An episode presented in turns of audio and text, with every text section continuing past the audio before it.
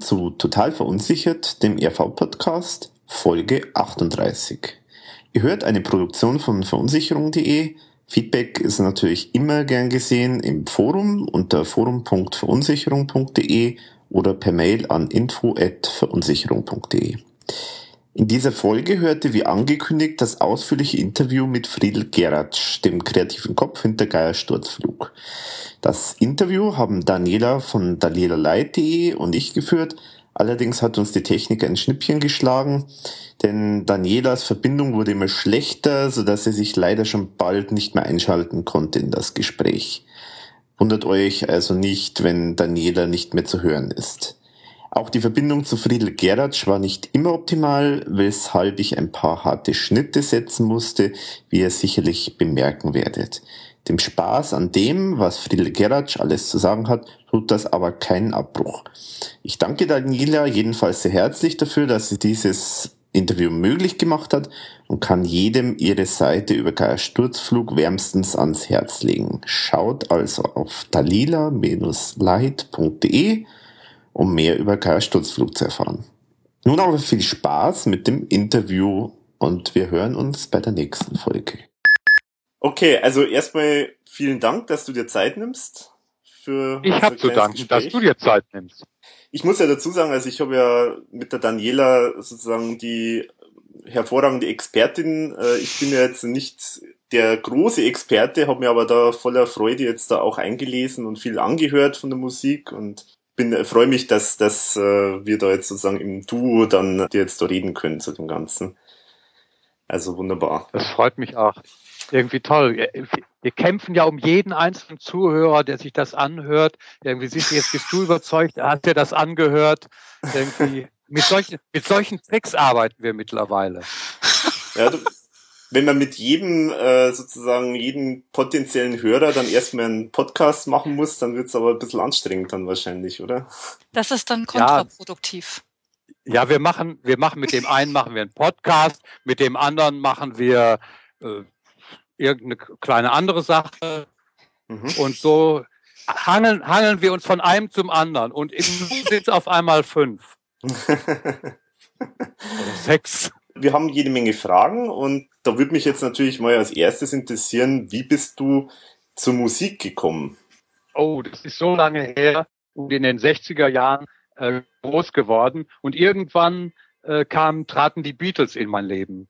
Das mhm. klopfte an der Tür, klopfte an der Tür, ich sagte herein und da standen diese vier Jungs da im Radio natürlich und äh, das hat mich begeistert und dann habe ich angefangen, dann hat mir jemand, da war ich glaube ich 13,5 hat mir äh, zwei Akkorde, äh, zwei Griffe auf der Gitarre gezeigt und die habe ich so lange, so lange äh, bis die Finger blutig waren. Und dann habe ich versucht, irgendwie alles, was mir gefallen hat an Musik, mit diesen zwei Griffen nachzuspielen. Mhm. Und das war so der Einstieg. Und dann habe ich, bin ich irgendwann auf den dritten Akkord gekommen. Und ja, und dann habe ich, äh, dann bin ich aus der, mit 14 aus der Schule gekommen und habe meine erste, erste Band gegründet. Haben, haben dich generell dann auch so die ganzen Bands aus den 60ern dann so auch später noch beeinflusst und die Beatles? Äh, mich hat alles beeinflusst, nehme ich mal an, was ich gehört habe. Und ich denke, am meisten beeinflussen einen die Sachen, die man in den Jahren hört, wo man äh, jung ist und diese Musik einfach aufsaugt. Ne? Mhm. Also ich hatte keine Ahnung, wie man die, wie man die wirklich spielt. Und äh, ich fand es immer schon schön, wenn sich das bei mir so einigermaßen ähnlich angehört hat. Mhm. Und äh, ja, und da, da hat mich alles Mögliche beeinflusst. Aber ich war nie so jemand, der jetzt das so alles so richtig rausgehört hat und richtig nachspielen konnte. Und ich habe dann ähm, nach dem, also in 60er Jahren habe ich vielleicht für drei Jahre so in, in so einer sogenannten Beatband gespielt. Mhm. Dann war natürlich irgendwann auch äh, das Problem, äh, dass ich irgendwie mit der mit der Lehre etwas ins Schwimmen kam, die ich angefangen hatte und äh, äh die erste Lehre nach zwei Jahren abgebrochen habe, um eine zweite Lehre anzufangen, weil ich hatte einfach immer nur Gitarren und Verstärker im Kopf und wollte, also es war so, ich war knapp 14 und mein Vater fragte, Junge, jetzt kommst du bald aus der Schule, was willst du denn mal werden? Und mhm. da sagte ich ja sowas, äh, ich, sowas wie Beatles. Und da sagt er, patsch, patsch, patsch, du lernst einen anständigen Beruf. Ja, das habe ich dann versucht. Das hat dann mit der ersten Lehre halt nicht so geklappt. Ja, und als dann irgendwann später sich der Erfolg einstellte, was ja relativ spät bei mir kam, war das natürlich alles äh, wunderbar für meinen Vater. Mhm, mhm. Also hat dein Vater dann äh, das auch dann äh, positiv begleitet, was du dann gemacht hast, so in, mit deiner Musik? Ja, ja aber erst, aber erst als der Erfolg da war. Ah ja, okay. vorher, vorher, wie gesagt, ich sollte einen anständigen Beruf lernen mhm. und ich wollte ja, als, als ich noch in, in der, ich bin ja nur acht Jahre zur Schule gegangen. Das war ja damals die so, sozusagen Volksschule, Grundschule, waren ja nur acht Jahre damals. Mhm. Ich bin mit 14 aus der Schule gekommen und wollte da, wollte ich immer schon Musiker werden. Mhm. Mhm. Das eine ist jetzt sozusagen, also du bist sozusagen zur Gitarre gekommen und das war sozusagen dein Einstieg, wenn ich dich jetzt richtig verstehe. Ja. Wie, wie waren dann der, war, wann war der Drang dann da, auch selber Musik zu machen, also selber was zu komponieren, zu texten? Der, äh, das fing an in, ähm, da war, da habe ich noch gearbeitet. Da muss ich irgendwie so 24 gewesen sein. Mhm. Das, das müsste gewesen sein 1974, 1975 rum. Da habe ich äh, den Drang verspürt, selber Lieder zu, also äh, äh, Texte, Text, deutsche Texte zu schreiben, Lieder zu schreiben, habe hab da angefangen. Und die ersten Sachen, die ich so geschrieben habe, die ähm, waren scheußlich. Mein, ich glaube, mein erstes Lied ist wie, wie ich zur Musik gekommen. Ich erinnere mich verschwommen, äh, dass ich auf dem Kleiderschrank eine alte Klampfe fand. Das war so ein bisschen so Reinhard May mäßig. Mhm äh, getextet. Da erinnere ich mich noch dran. Aber und dann hatte ich so ab 75 hatte ich eine, eine Band mit Freunden zusammen, die hieß Fiedel Fiedel Feierabendshow.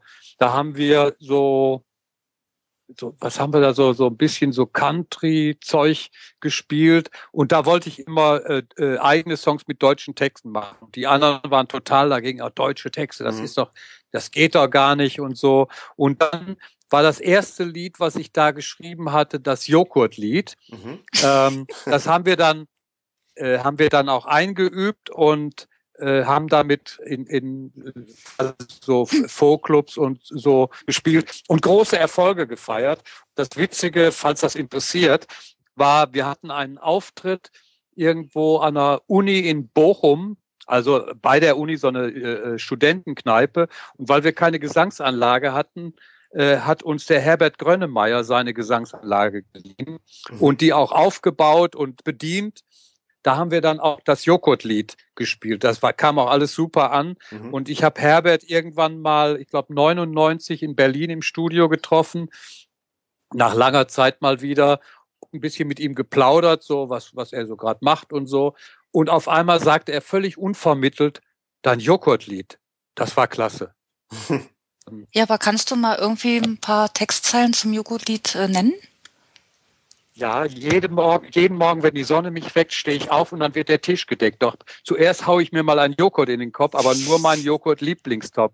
Einmal kam es vor, da war kein Joghurt im Haus und ich rannte wie ein Irrer auf die Straße hinaus, stürzte in den nächstbesten Laden rein. Der Verkäufer fragt, na, was darf's denn sein? Und dann kam der Refrain, Joghurt, Joghurt, Jolololol, Joghurt. Ich kriege einen Hammer, wenn ich Joghurt sehe, weil ich so auf Joghurt stehe. Wapapapapapa.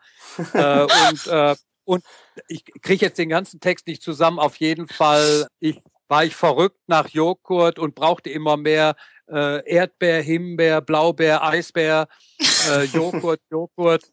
Und äh, das endete hinterher damit irgendwie, äh, dass das alles sehr teuer wurde, weil ich täglich bis zu 15 Joghurt aß. Aber Joghurtesser, die haben Verstand äh, und irgendwie äh, fand ich einen Job in einer Joghurtfabrik. Aber so endete ist, das Lied. Aber das Lied ist nie richtig aufgenommen worden, ne? Oder hast du das mal richtig das aufgenommen?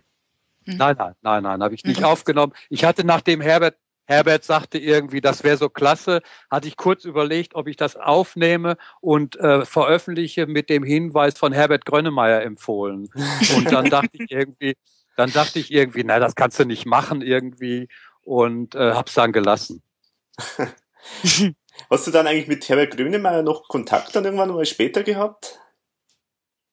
äh, wir haben ja, wir haben ja, äh, wann war das 86, da Band für Afrika, ah, ja, genau. Ding äh, zusammen, äh, also mit allen möglichen Leuten das gemacht. Mhm. Und äh, da haben wir auch mal äh, zusammen einen Auftritt gehabt, wo wir äh, äh, ein paar Songs gespielt haben, äh, eben auch was von ihm. Ich weiß gar nicht mehr, was war, war das noch irgendwie, habe ich vergessen. Da haben wir irgendwo in einer Sparkasse in Köln haben wir einen Auftritt gemacht äh, mit Herbert Grönemeyers Band, mit Herbert.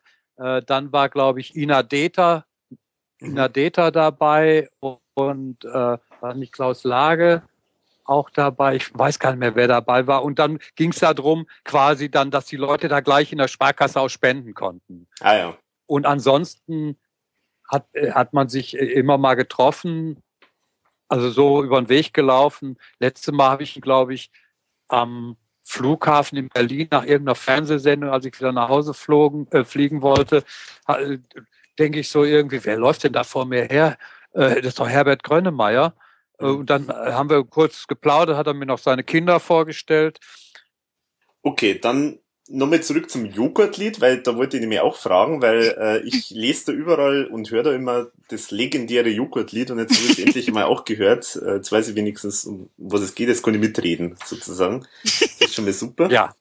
Ich habe aber auch gelesen, dass du vorher auch schon zum Beispiel das Bruttosozialprodukt angeblich schon vorher geschrieben hast. Äh, und zwar steht da was in einem Artikel von 1972. Äh, ähm, nein, nein, das ist, das ist ein Druckfehler. Okay.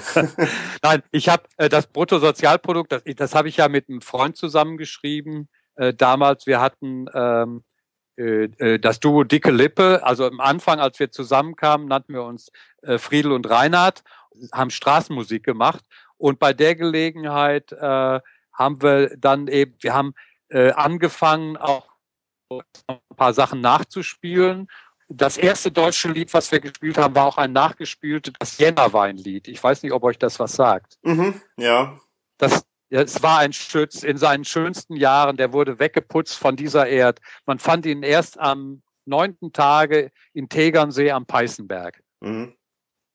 Das Jännerwaldlied. Das war unser erstes Lied. Wir haben, haben wir Straßenmusik gemacht und dann haben wir halt angefangen, Songs zu schreiben und irgendwann hatte ich mal einen Song, da äh, kam, das hatte ich geschrieben und da kam die Zeile drin vor, jetzt wird wieder in die Hände gespuckt, wir steigern das Bruttosozialprodukt. Das war aber ein ganz anderes Lied und der Reinhard sagte irgendwie, ach, das Lied gefällt mir nicht, aber die Zeile da, die ist gut. Und dann habe ich, äh, bin ich, als ich wieder zu Hause war, habe ich die, den Text geschrieben, bis auf diese eine Strophe mit dem Weihnachten. Und die haben wir dann hinterher noch zusammengeschrieben. Mhm. Aber da wir, äh, da wir halt eben als Duo unterwegs waren, war das dann hinterher irgendwie wie Zusammenschreiben. Mhm. Und das war äh, 77. Und äh, was ich auch gelesen habe, also das äh, weiß jetzt nicht dann nicht, ob, wie das genau dann ist, ähm, dass auch andere äh, das dann mal gespielt haben schon in, den, äh, in der ersten Version. Also zum Beispiel so äh, habe ich aufgeschrieben Klaus der Geiger aus Köln oder Drei Tornados. Na, äh, das war die drei Tornados, genau. Die haben das äh, äh, in ihrem Programm gehabt und die haben irgendwann auch eine, äh, äh eine, eine, eine Audiokassette damals gehabt mit einer mit einem Auftritt, der auch äh, die, die Kassette wurde auch quasi öffentlich verkauft. Mhm. Und da war das Lied auch mit drauf.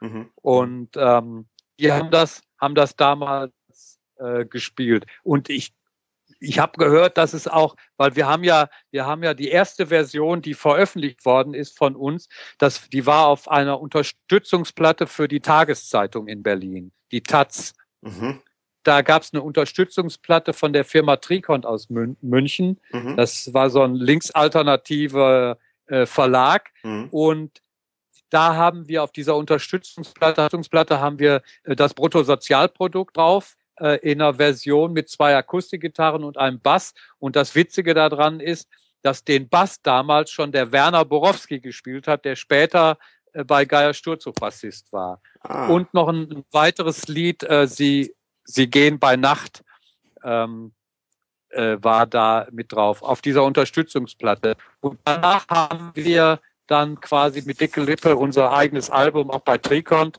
veröffentlicht. Mhm. Und ich glaube aber, auf der, auf der Taz-Platte hieß das Lied noch, äh, jetzt wird wieder in die Hände gespuckt. Mhm. Und gar nicht Bruttosozialprodukt. Und, ähm, äh, und 78, das war, glaube ich, äh, sogar schon 77 die Taz-Platte auch gleich, im Herbst irgendwann. Und in 78 haben wir dann quasi das Album Dicke Lippe rausgebracht. Da war dann auch eine Version äh, drauf, Bruttosozialprodukt, mit zwei Akustikgitarren. War, war noch ein bisschen anders, äh, mhm. äh, waren viele Soli drin und so. Aber äh, da war das Lied schon drauf, genau. Mhm. Und, Sie gehen und das habe ich dann später. Sie gehen bei Nacht. Sie, ja, ja, da das ist auch auf gehen bei Nacht drauf, ist auch. Ja.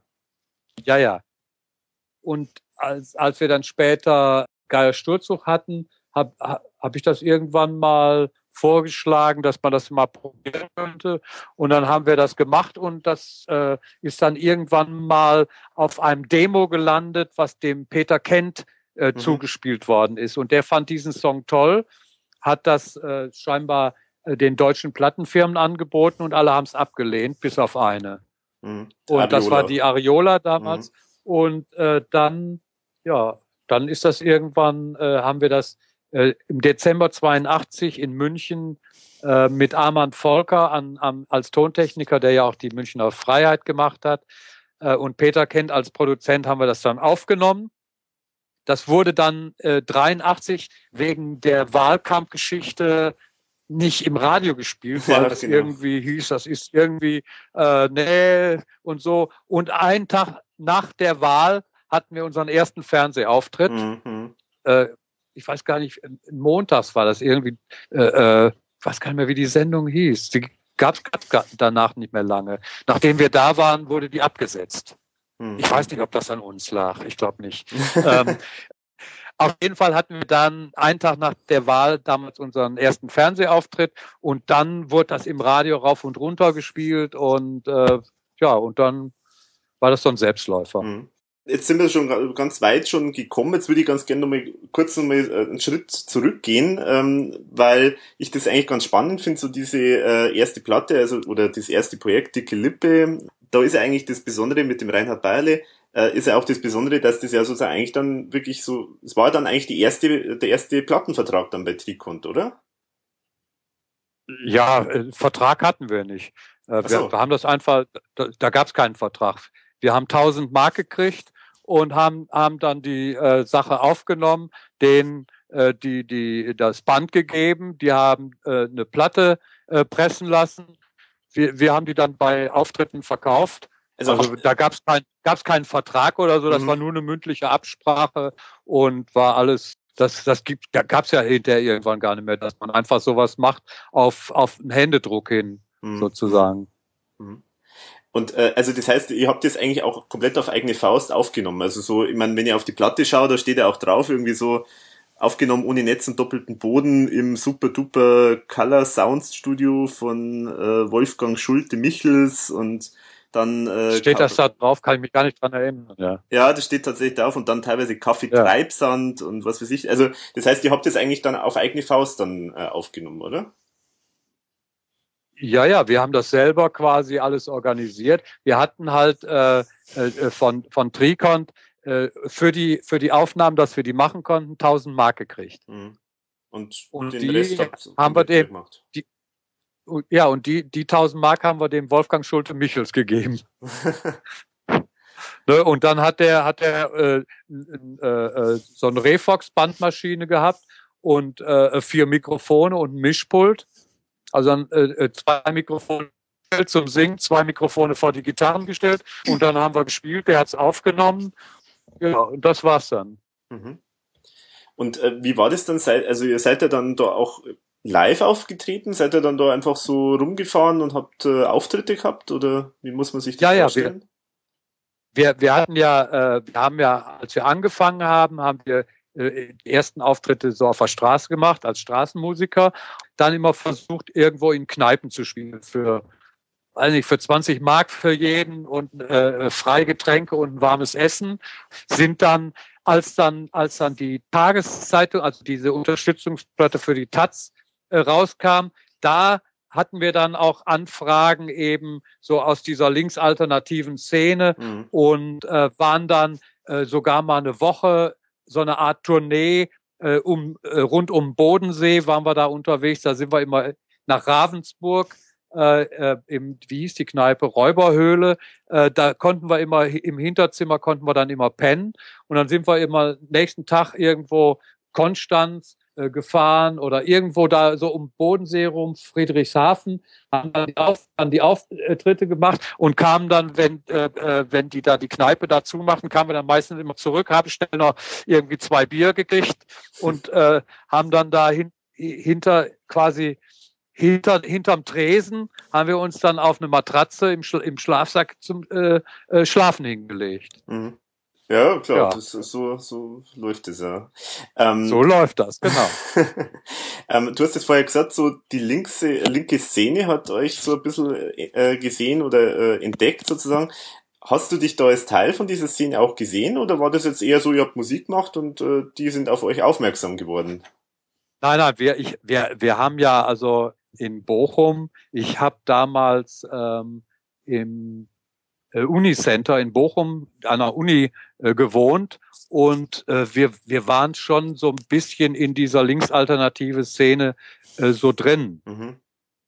Ne, und, und haben da äh, rüber auch irgendwie äh, äh, Auftritte so in, in äh, selbstverwalteten Jugendzentren mhm. teilweise, später mit Geier Sturzog im Grunde das Gleiche. Das war die gleiche, gleiche Szene so, ne? Mhm. Und äh, wir waren da schon äh, äh, drin und weißt du, die ganze Anti-AKW-Bewegung, mhm. da waren wir schon äh, auch, auch so dabei. Ne? Mhm.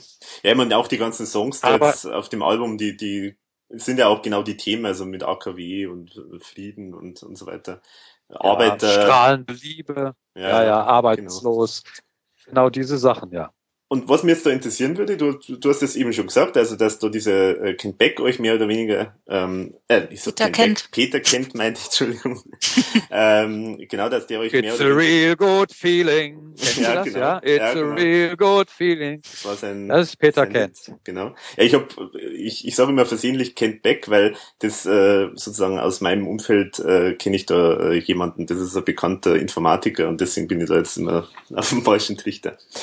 Genau, aber äh, also der hat euch entdeckt und äh, also mich würde jetzt interessieren, wolltet ihr dann sozusagen auch wirklich da in die Musik jetzt so richtig gehen und äh, damit Fulltime-Job und damit äh, Lebensunterhalt verdienen? Also habt ihr aktiv, wart ihr auf der Suche nach einer großen Plattenfirma? Ja, pass auf, es war folgendermaßen. Also wir haben Peter Kent entdeckt, ne? Äh, und nicht er uns. Nein, Quatsch. Äh, wie, wie, ich ja schon sagte, als ich aus der Schule kam, fragte mein Vater, was willst du mal werden? Und ich sagte, so eine Art Beatle. Hm. Und also ich wollte, ich wollte, als ich 14 äh, war, wollte ich Musiker werden. Und äh, mit Geier war es so, wir hatten ja dann unser erstes Album auch bei Tricont gemacht, weil da hatte ich halt den Kontakt hin. Mhm. Und äh, haben wir das Album runtergekommen gemacht war auch sehr witzig. Wir haben, ich glaube, um die Aufnahmen zu machen von Tricont 5000 Mark bekommen, mhm. äh, sind in ein Studio in Greven gegangen und als, haben alles aufgenommen. Und als es ans Abmischen ging, ähm, das war alles noch Achtspurtechnik, ne? acht Spuren. Und als es ans Abmischen ging, haben wir festgestellt, dass der Tontechniker, dem das Studio gehörte, äh, das Schlagzeug völlig übersteuert aufgenommen hat. Also die Becken waren völlig übersteuert. Mhm. Und weil das ganze, die ganzen Aufnahmen waren gar nicht zu gebrauchen. Und, und er wollte aber in Urlaub fahren. Dann äh, hat er gesagt irgendwie, okay, dann lass uns den Schlüssel hier. Wir besorgen jemanden, der das aufnimmt. Und ja, dann muss aber noch irgendwie, dann haben wir nochmal selber 2000 Mark zusammengekratzt. Und dann haben wir in drei Tagen, haben wir das ganze Album nochmal neu eingespielt. Und das war, auch bei Tricont. Und es war aber in, mehr oder weniger so. Wir haben bei Tricont quasi äh, das Album dann immer gekauft für Einkaufspreis, weiß nicht mehr, was das war, äh, sechs Mark oder irgend sowas und haben das dann bei den Auftritten für zehn Mark verkauft. Mhm.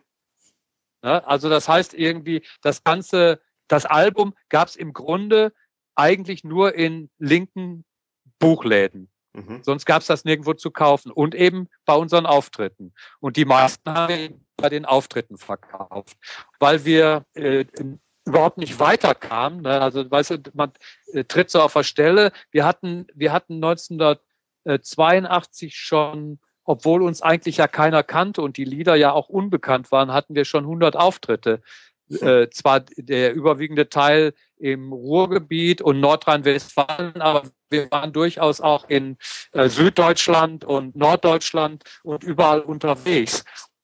Das war aber so, dass es halt nur ganz, ganz knapp zum Leben reichte, was wir da eingespielt haben. Wir mhm. waren, es war halt ein hartes Leben, wenn wir unterwegs waren, quasi immer mit dem Schlafsack irgendwo äh, äh, auf irgendwelchen schwierigen Matratzen in irgendwelchen Wohngemeinschaften und damit beschäftigt, denen das, den Kühlschrank leer zu fressen, äh, das Bier wegzutrinken. Hm. Also es waren, waren harte Zeiten für mhm. die Wohngemeinschaften und für uns natürlich auch, weil irgendwie so äh, ich, für mich, ich habe sogar eine Zeit lang, ich war glaube ich ein Jahr lang, hatte ich nicht mal das Geld, um äh, krankenversichert zu sein. Hm.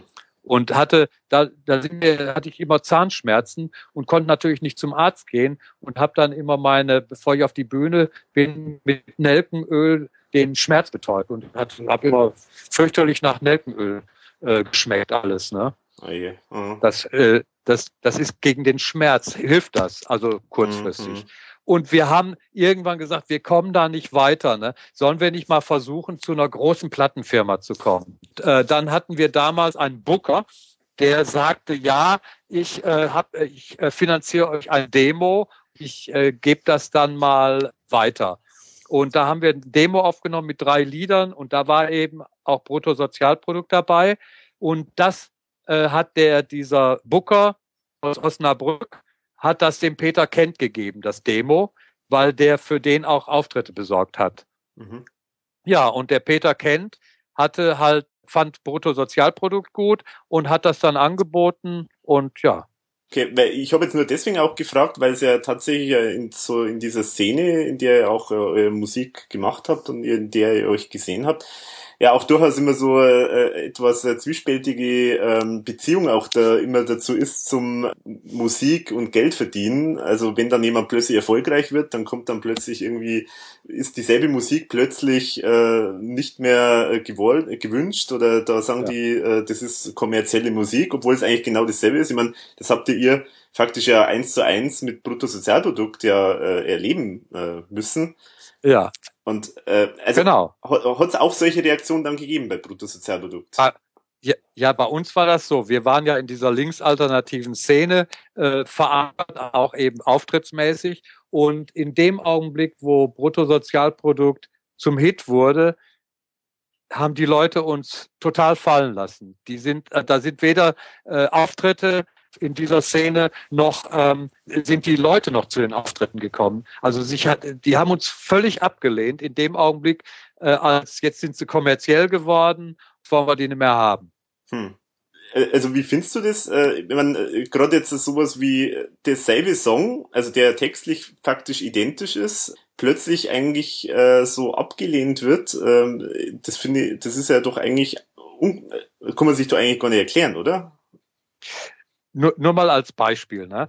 Wir hatten in Bochum äh, gab es eine Kneipe, äh, wo die linksalternative Szene verkehrte. Das war auch unsere Stammkneipe und über dieser Kneipe äh, hat unser Schlagzeuger auch gewohnt und seine Freundin, äh, die hat auch in der Kneipe ähm, äh, mitgearbeitet und so. Und das war einfach unsere Stammkneipe. Wenn wir 82 noch, wenn wir da aufgetreten sind, dann haben wir immer zwei Freitag und Samstag da gespielt, äh, weil äh, ein Tag nicht gereicht hat, äh, um alle Leute, die uns da hören wollten, äh, reinzukriegen in den Saal. Mhm. Da passten irgendwie so 250 Leute rein. Ne? Und da mussten wir immer zwei Tage hintereinander spielen. Äh, äh in, in, in Bochum gab es auch das, das, so, das war in der Anfangszeit, wo so diese Stadtmagazine aufkamen. Ne? Mhm. Äh, wo, weißt du, wo so Veranstaltungen drin standen und so. Das, mhm. das kam so äh, in frühen 80ern erst so richtig auf. Ich sitze also in, in der Kneipe bei meinem Bier, lese in dem Stadtmagazin über unsere bevorstehende Gottverleihung. Unter anderem stand dann da drin, dass sie in dieser Kneipe, also Rotthaus hieß die äh, Kneipe, äh, dass sie da auf keinen Fall stattfindet, weil wir uns seit dem Erfolg da nicht mehr reintrauen würden. Hm. Das liest du dann in so einem Blatt und das sitzt, da sitzt du in dieser Kneipe, in die du dich angeblich nicht mehr reintraust. Hm. Ähm, sitzt du da drin. Aber es ist tatsächlich so, dass viele Leute, die man so kennt oder vom Sehen her kennt, wo man Hallo sagt oder so, ne, du kommst da rein, die Leute drehen sich um, gucken dich an und du willst gerade Hallo sagen, da drehen die sich weg. Und du hast das, das Gefühl irgendwie, die, die denken, der grüßt mich jetzt eh nicht mehr. Und das ist eine ganz merkwürdige Erfahrung gewesen, einfach die, die äh, zu sehen, dass die Leute mit unserem Erfolg nicht klargekommen sind. Und mhm. das Witzige daran ist ja, dass sagen wir mal äh, Geld ne, äh, äh, aus diesem Erfolg ja alles erst viel viel später gekommen ist. Ne? Du bist quasi, wenn wenn du wenn du dir vorstellst, ich habe als noch als wir Bruttosozialprodukt aufgenommen haben, habe ich in äh, in Bochum äh, in zwei Zimmern gewohnt, ohne Bad, ohne warm Wasser, die Toilette, halbe Treppe, die äh, äh, auf dem Flur, im Treppenhaus die halbe Treppe runter, äh, auf, dem, äh, äh, auf der Zwischenetage die Toilette und die musste ich mir, mir mit den Nachbarn teilen. Die Nachbarn sind dann irgendwann im, ich glaube, zum 1. April ausgezogen.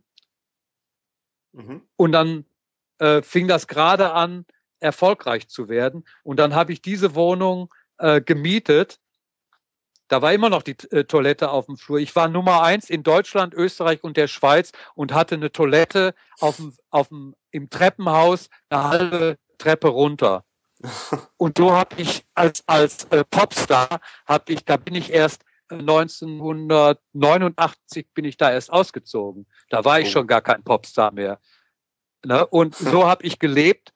Als Beispiel, wir haben unsere ganzen alten Verträge, die alle vor dem äh, Erfolg gemacht worden sind, haben wir alle erfüllt. Wir haben zwar die Veranstalter angeschrieben und gefragt, ob sie das vielleicht in größere äh, Räumlichkeiten verlegen können, weil da waren ja viele äh, kleine so äh, Jugendzentren, mhm. äh, wo 100 Leute reinpassten oder so mhm. und haben die gebeten, das in größere Säle zu verlegen und uns dann mit am Eintritt zu beteiligen. Und bis auf einen Veranstalter haben das auch alle gemacht. Mhm haben, haben natürlich äh, äh, plötzlich da irgendwo so, so eine so irgendwelche Säle gemietet, wo dann irgendwie 500 oder 800 Leute reinpassten und haben natürlich dann auch richtig gut verdient. Und wir haben gerade, weil wir ja plötzlich mit mit, äh, äh mit nicht mehr mit eigener Technik, sondern mit gemieteter Technik unterwegs waren, äh, haben das ganze Geld, was wir eingenommen haben, haben wir quasi für die Technik wieder ausgeben müssen. Hm. Und ich weiß noch, wir waren ins, äh, im Café Wien in Karlsruhe. So eine Kneipe, auch mit Hinterzimmer, 150 Leute. Äh, da waren wir beim Soundcheck, da sagt der Wirt, so, äh, euer Manager ist am Telefon, soll mal einer von der Band ans Telefon kommen. Ich bin ans Telefon gegangen, da sagt er zu uns, äh, ich habe gerade die neuen Chartsergebnisse, am Montag seid ihr auf Platz eins. Hm. Ne? Und da haben wir in, da haben wir einen alten Vertrag erfüllt vor 250 Leuten in, in irgendeiner Kneipe im mhm. Hinterzimmer. Mhm. Ne? Und, und das war die Realität. Ne? Mhm. Natürlich haben wir auch, was neue äh, äh, Verträge anging, dann, dann natürlich irgendwie äh, äh bessere Konditionen gehabt. Ne? Mhm. Aber äh, wie gesagt, also die ganze, die ganze Szene von damals hat sich also mit dem Erfolg von uns abgewandt. Mhm, mhm. Ja, das ist schon, das ist schon heftig. Ich meine, ich finde es ja interessant, ich meine, das krasseste Beispiel ist natürlich Bruttosozialprodukt, wo ja faktisch derselbe Song jetzt einfach in einem anderen Gewand äh, rauskommt. Aber natürlich, ja. äh, kennt man jetzt schon, wenn man jetzt vergleicht, das Album Dicke Lippe, also von Jagdfieber, von Dicke Lippe und dann vergleicht mit den ersten Alben dann mit Geier Sturzflug, da äh, hört man natürlich schon einen anderen Sound. Also, und da wäre jetzt meine Frage, äh, wollt ihr das so in einem anderen Sound, also mehr so Reggae, Ska, Pop äh, in die Richtung oder ist da auch der, der Peter Kent dann äh, in die Richtung gegangen oder wie ist es dann äh, gekommen? Nein, nein. Die, äh, also, äh, dass, dass die dicke Lippe äh, völlig anders klingt, liegt ja daran, dass da, war, wir waren zwei Leute mit einer Akustikgitarre. Mhm. Ne? Das ist, da ist ja kein Schlagzeug und nichts dabei. Mhm. Ne? Das ist einfach irgendwie äh, Akustikgitarren und Gesang. Ne? Mhm. Ne? Und äh, Geier Sturzfluch hat ja von Anfang an eine Mischung aus Reggae, Ska und Rocksongs gemacht. Mhm. Das war ja war ja so der war das, was die Band machen wollte. Mhm. Und äh, wir haben natürlich im Studio Bruttosozialprodukt äh, noch verändert, insofern, dass zum Beispiel äh, der, der Tontechniker, äh, der Armand Volker, sagte, da war anstatt äh, ein Saxophon-Solo, war dann ein Gitarrensolo drin. Und mhm. da sagte der, ach Mensch, irgendwie, das klingt so, jetzt spielt der Gitarre Gitarrist mal ein Solo, das ist irgendwie, das ist nicht gut, ne? Mhm. Ähm, und dann äh, haben wir halt eben überlegt, eben, ja, vielleicht ein Saxophon-Solo. Und dann hat der da einfach, der, der Klaus, der ja eigentlich immer lieber Bebop gespielt hat, hat dann irgendwie angefangen, was zu spielen und dann fanden wir das alle witzig, dass das so irgendwie so völlig rausfallend war. Mhm. Und dann äh, wurde das so gemacht. Natürlich äh, äh sind da äh, äh, auch äh, ähm, eben so ein paar kleine Änderungen vorgenommen worden. Aber im Wesentlichen haben wir das vorher ja schon zwei Jahre live gespielt. Mhm. So in, in der Version. Ne? Mhm. Natürlich ein bisschen schneller noch, weil bei uns gab es ja damals live nur ein Tempo und das war so schnell wie es geht. ja, das war halt so. Ne? Mhm. Irgendwie, das war einfach immer, immer Tempo und schnell. Und aber im, im Wesentlichen ist das äh, unsere Musik gewesen. Die hat natürlich live viel rauer geklungen als, mhm. ähm, als jetzt diese Aufnahme. Was, äh, was für uns ein bisschen irritierend war, wir haben uns ja im Grunde live gar nicht selber gehört. Wir hatten ja im Anfang nicht mal Monitorboxen und sowas. Mhm. Äh, und und ich, keine Ahnung, wie wir wirklich live geklungen haben. Wie halt eben so eine Kellerband, die einfach so schnell wie möglich spielt und da rein kreischt ins Mikrofon. Ne? Mhm und äh, der, der, der Peter Kellner haben das Ganze natürlich so gemacht, dass das auch Chancen hatte, im, im Radio zu laufen. Mhm. mhm. Also alles, ich meine, wenn man das so aufgenommen hätte wie live gespielt, ne, dann wäre das natürlich nie erfolgreich geworden. Ne? Mhm. Weil das, das, das live, weißt du, wenn du da jetzt einfach so eine Live-Aufnahme gemacht hätte, das hätte damals wie Müll geklungen. Ne? Mhm. Live war das okay, aber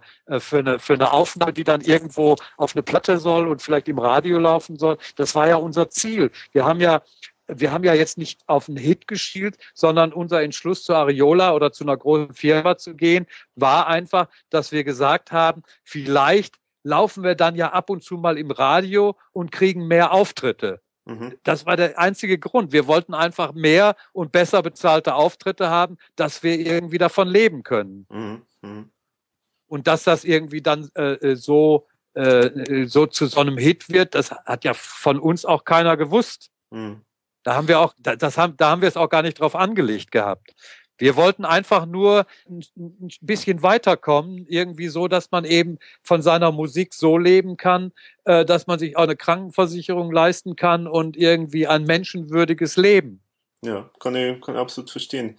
Ja, es ist halt so, äh, also man natürlich, also das bei äh, Jagdfieber auf dem Album klingt natürlich sowieso total reduziert ähm, und im Vergleich zu, zu der Version dann später.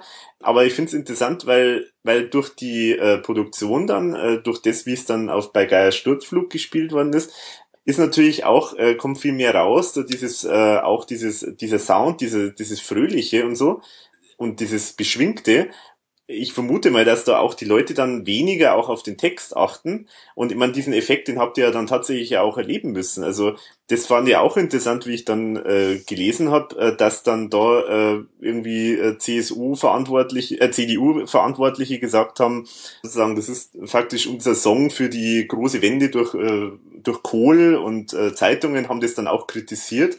Das, das ja. ist wie kannst du die? Da siehst du mal, da siehst du mal, wie blöd die bei der CDU sind. das können wir so stehen lassen, ja. ja. Aber die bei der SPD allerdings auch. ja, aber es ist schon interessant, weil, weil, also äh, ich weiß nicht, wie falsch kann man den Song verstehen, dass man das komplett das Gegenteil versteht. Also das ist mir schleierhaft. Also hab, ja, mir ist das auch schleierhaft. Aber, aber du siehst, es gibt unter der Sonne nichts, was es nicht gibt. Ne? Ja. Und die Leute irgendwie, weißt du, es gibt gibt Leute, äh, ich habe, habe mir sagen lassen, dass es Leute gegeben hat, die gedacht haben, bei dem Lied ging es um Selbstbefriedigung. ja, es tut mir leid, das sagen zu müssen, mhm. aber das war damals wirklich jemand, der das öffentlich gesagt hat, also auf, in irgendeiner, in irgendeinem Interview, was er damit Zuhörern gemacht haben oder so. Mhm. Es ist erschreckend, aber irgendwie die Leute wollen, äh, die hören eh nur das, was sie hören wollen. na, ich möchte mich jetzt nicht weiter darüber auslassen. Aber das heißt, ihr habt es schon auch so mitbekommen, dass da so ganz komische Reaktionen dann auch gekommen sind. Also das, das war schon, habt ihr auch schon im Fokus gehabt, oder? Ja, klar. Also es ist ja so, ne? Irgendwie, man, man hört dieses Lied, ne? Wenn du, wenn du kein, äh, ähm, keine Antennen für Ironie hast, ne? Ähm, dann kannst du natürlich über viele Dinge hinweghören. Aber es sind natürlich ganz eindeutige äh, Zeilen da drin, die, die eigentlich nicht missverständlich sind. Aber weißt du, wenn du dir vorstellst, äh, als Geschichte, noch äh, bevor das Lied richtig rauskam, ja, äh, da wurde, es ist ja, bevor das richtig veröffentlicht wird, gibt es ja eine Bemusterung beim Rundfunk und Fernsehen. Ne? Mhm.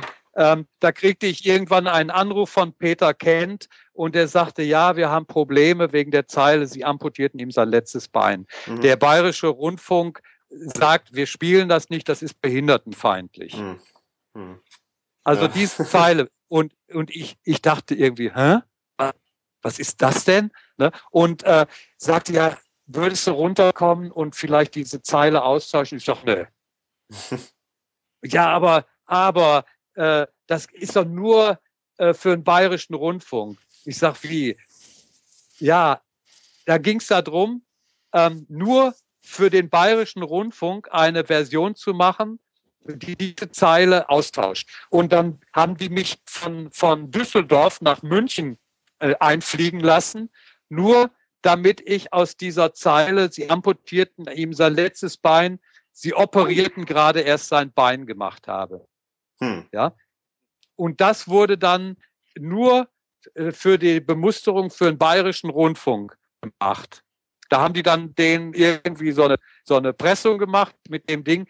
Äh, alle anderen Sender haben, haben das Original gespielt. Und als es hinterher ein Hit war, haben die beim bayerischen Rundfunk auch, genau, auch genauso irgendwie die Originalversion gespielt. Da war es auf einmal egal. Ja. Ne? Und da siehst du irgendwie, und, und weißt du, wie oft haben wir bei Auftritten äh, vor der Bühne, ne, äh, wo Leute im Rollstuhl reingerollt worden sind, die, die äh, äh, äh ein Handicap hatten, im Rollstuhl mhm. saßen mhm. und da äh, rumgerollt sind und Spaß hatten. Ne? Und die haben da überhaupt kein Problem mit gehabt. Ne? Und mhm. das sind immer nur diese Bedenkenträger, die öffentlich-rechtlichen Bedenkenträger, ne, die dann irgendwie bloß irgendwie nichts machen, was vielleicht irgendein ein Dummbatz äh, missverstehen könnte. Mhm. Das, das, ist, das ist ja das ist ja auch später immer noch so gewesen. Ne? Mhm. Also so vorauseilender Gehorsam ja, einfach die Angst irgendwie, äh, dass da vielleicht irgendjemand sich das, weißt du, wir hatten vor ein paar Jahren äh, einen, einen Titel, der hieß Am Hafen, der lief sehr gut im WDR 4. Da mhm. lief der jeden Tag. Und dann passiert dieser Tsunami da in, in äh, ähm, wo, wo war es noch? In, in ähm, ach egal. Äh, ist dieser schlimme Tsunami? Mhm, mh. Und dann haben die den, haben die den Song abgesetzt und haben gesagt, ja, mit irgendwie ah. zähle die Wellen und so, das äh, äh, können wir jetzt nicht machen. Mhm. Das ist irgendwie fünf Jahre her oder so. Mhm. Ja, Wahnsinn. Ne? Also nur weil da, weil irgendwie ich stehe am Hafen, schau raus auf Meer, aufs Meer, zähle die Wellen und winke den Booten hinterher. Da mhm. haben die sofort irgendwie gesagt, nee, das können wir jetzt nicht spielen. Haben die das sofort abgesetzt. Hm. Ne? Und, ja, und wahrscheinlich irgendwie äh, sagen die, die Zuhörer, die hören ja eh nicht zu. Das ist völlig egal, die hören ja eh nicht zu. Mhm. Also da ist eine schöne Melodie und irgendwie ein paar Worte, die, die irgendwie sowieso alle missverstanden werden. Es ist wirklich schwer. Also äh, ich weiß noch, bei EAV war auch damals Burle. Ne? Ja, ja, genau. Diese, das war auch so ein Problem, ne? Mhm. Äh, wo die sagten irgendwie, ja, irgendwie, das ist doch behindertenfeindlich oder so, mhm. ne? Mhm. Und, und äh, weißt du, wurde, du, aber so ist es halt, ne? Mhm. Kannst du mhm. nichts machen. Ja, ja. Ja, man weiß auch immer nicht beim, bei so Sendern, äh, ob die dann da auch irgendeine Agenda haben. Also weil sie dann, bei Burli war es ja auch so, dass da zu der Zeit Wackersdorf war und diese großen Proteste und dann wollte vielleicht der Bayerische Rundfunk das nicht auch nur unterstützen mit einem Lied, das eigentlich ja gegen Atomkraft äh, geht und so. Also das sind auch immer so, so komische, ein bisschen parteigefärbte äh, Meinungen, die dann da auch nur reinspielen in solche Entscheidungen und Umständen. Ja, ja es ist, ist leider so, ja. Genau, jetzt haben wir ja schon ganz viel gesprochen, auch über Bruttosozialprodukt, was ja der Durchbruch war. Ähm, mich würde jetzt noch interessieren, ähm, die Gründung von Geiersturzflug. Da, da gab es ja auch diese Band Transistors. Wie ist denn das, wie, wie äh, hängt das jetzt mit Geier Sturzflug eigentlich zusammen? Äh, nur insofern, dass wir äh, den gleichen Proberaum genutzt haben. Mhm. Ansonsten hatte das nichts miteinander zu tun. Ah, ja. Es gab äh, vor, vor Geier Sturzflug hatten wir eine Band, äh, die Schotterblau gebündelt. Mhm. War schon der Werner am Bass und der Uwe am Schlagzeug äh, und ich und noch ein weiterer äh, Gitarrist und Sänger. Und mit dem gab es immer Probleme. Und es war aber, wie das so in solchen Bands ist, ne, keiner hat sich getraut, den rauszuwerfen. also haben wir uns aufgelöst. Ah ja, okay. Ne, haben uns aufgelöst und zwei Monate später eine neue Band gegründet, ohne ihn. Mhm. Ich hätte noch die, die Frage wegen runtergekommen und heiße Zeiten. Da war ja ein ganz schöner Unterschied mhm. zwischen den beiden Alben. Okay. also vom, vom, vom ja, Stil her. Der, vom Stil her, der war doch total vom, anders. Ja? Mhm. War, war, das so? Ja, das war so. Oh, das, das ist mir gar nicht aufgefallen. Ach Quatsch. Heiße Zeiten und dreimal täglich, die sind irgendwie vom Stil her, wo man sagt, das war früher typisch so Geiersturzflug. Das war der Sound, den man erkannt hat. Aber runtergekommen? War der, äh, ja. Äh, du, du meinst jetzt äh, die, die, den Stil oder den Sound? Den, den Stil. Den Stil. Ja, aber ja. Äh, waren, der Sound sowieso. Grad, der Sound sowieso. Der ja. Sound, das lag natürlich daran, dass das äh, äh, äh Low-Budget-Projekt war, äh, auf acht Spur aufgenommen, in drei Tagen eingespielt und äh, die Musik äh, unterschiedlich. Weiß ich nicht, das klar als Band irgendwie entwickelt man sich ja, ne? aber irgendwie auf der auf der auf der auf dem Album runtergekommen waren doch genauso Ska und Reggae Nummern drauf wie auf ähm, heiße Zeiten. Es klingt aber trotzdem komplett anders. Es klingt anders, das ist richtig. Dazu kommt noch, dass natürlich äh, ein Produzent, die Sachen wurden ja auch anders aufgenommen. Wenn bei, bei runtergekommen war es ja mehr so, dass das, ähm, dass man äh, zusammen eingespielt hat weil wir ja auch gar nicht so viele Spuren zur Verfügung hatten. Und äh, hinterher bei äh, heiße Zeiten, da gab es 24 Spuren zur Verfügung, ne? also dreimal so viel. Da konnte man äh, es ist üblicherweise dann später so gewesen, zum Beispiel auch bei Bruttosozialprodukt. Ne? Ich, ich weiß nicht, ich denke mal, das weiß ja mittlerweile jeder, dass das nicht so gesungen ist, wie das da zu hören ist, sondern da habe ich fünf, äh, fünf Spuren gesungen und der Produzent hat von jeder Spur das Beste genommen und hat das zusammengeschnitten. Ja, das ist klar. Hm. Ne? Und das ist zum Beispiel bei äh, runtergekommen, konnten solche Sachen gar nicht machen. Das, das ist von vorne bis hinten so schrecklich gesungen, wie es auch wirklich zu hören ist da haben wir das mehr so aufgenommen, äh, wie es damals äh, auch live gewesen ist. Ne? Und später das Album, das ist dann eben richtig produziert worden. Da wurde halt dran gearbeitet äh, an den Aufnahmen, aber grundsätzlich ne, war die war war die Musik doch äh, im Wesentlichen die, die, die gleiche Art. Also klar, äh, dass man sich irgendwie dass man immer wieder was dazulernt und äh, bisschen anders macht und so und äh, dass die dass die Songs sich verändern, das, das hast du ja jetzt bei mir auch schon gemerkt, ne, dass kein Album wie das andere ist. Und das ist damals eben auch so gewesen. Und das äh, dreimal täglich Album ist ja auch anders als das runtergekommen. Obwohl auf dem dreimal, täg, äh, dreimal täglich Album äh, Songs drauf sind, die teilweise sogar älter sind als die Sachen, die auf dem ähm, äh, heiße Zeiten Album drauf sind. Also Sachen, die wir äh, zu Zeiten, als wir heiße Zeiten aufgenommen hatten, als Lieder schon im Programm hatten, aber erst auf dem Album danach aufgenommen haben. Also ich sehe, also ich sehe, ich sehe da jetzt nicht so einen großen Unterschied.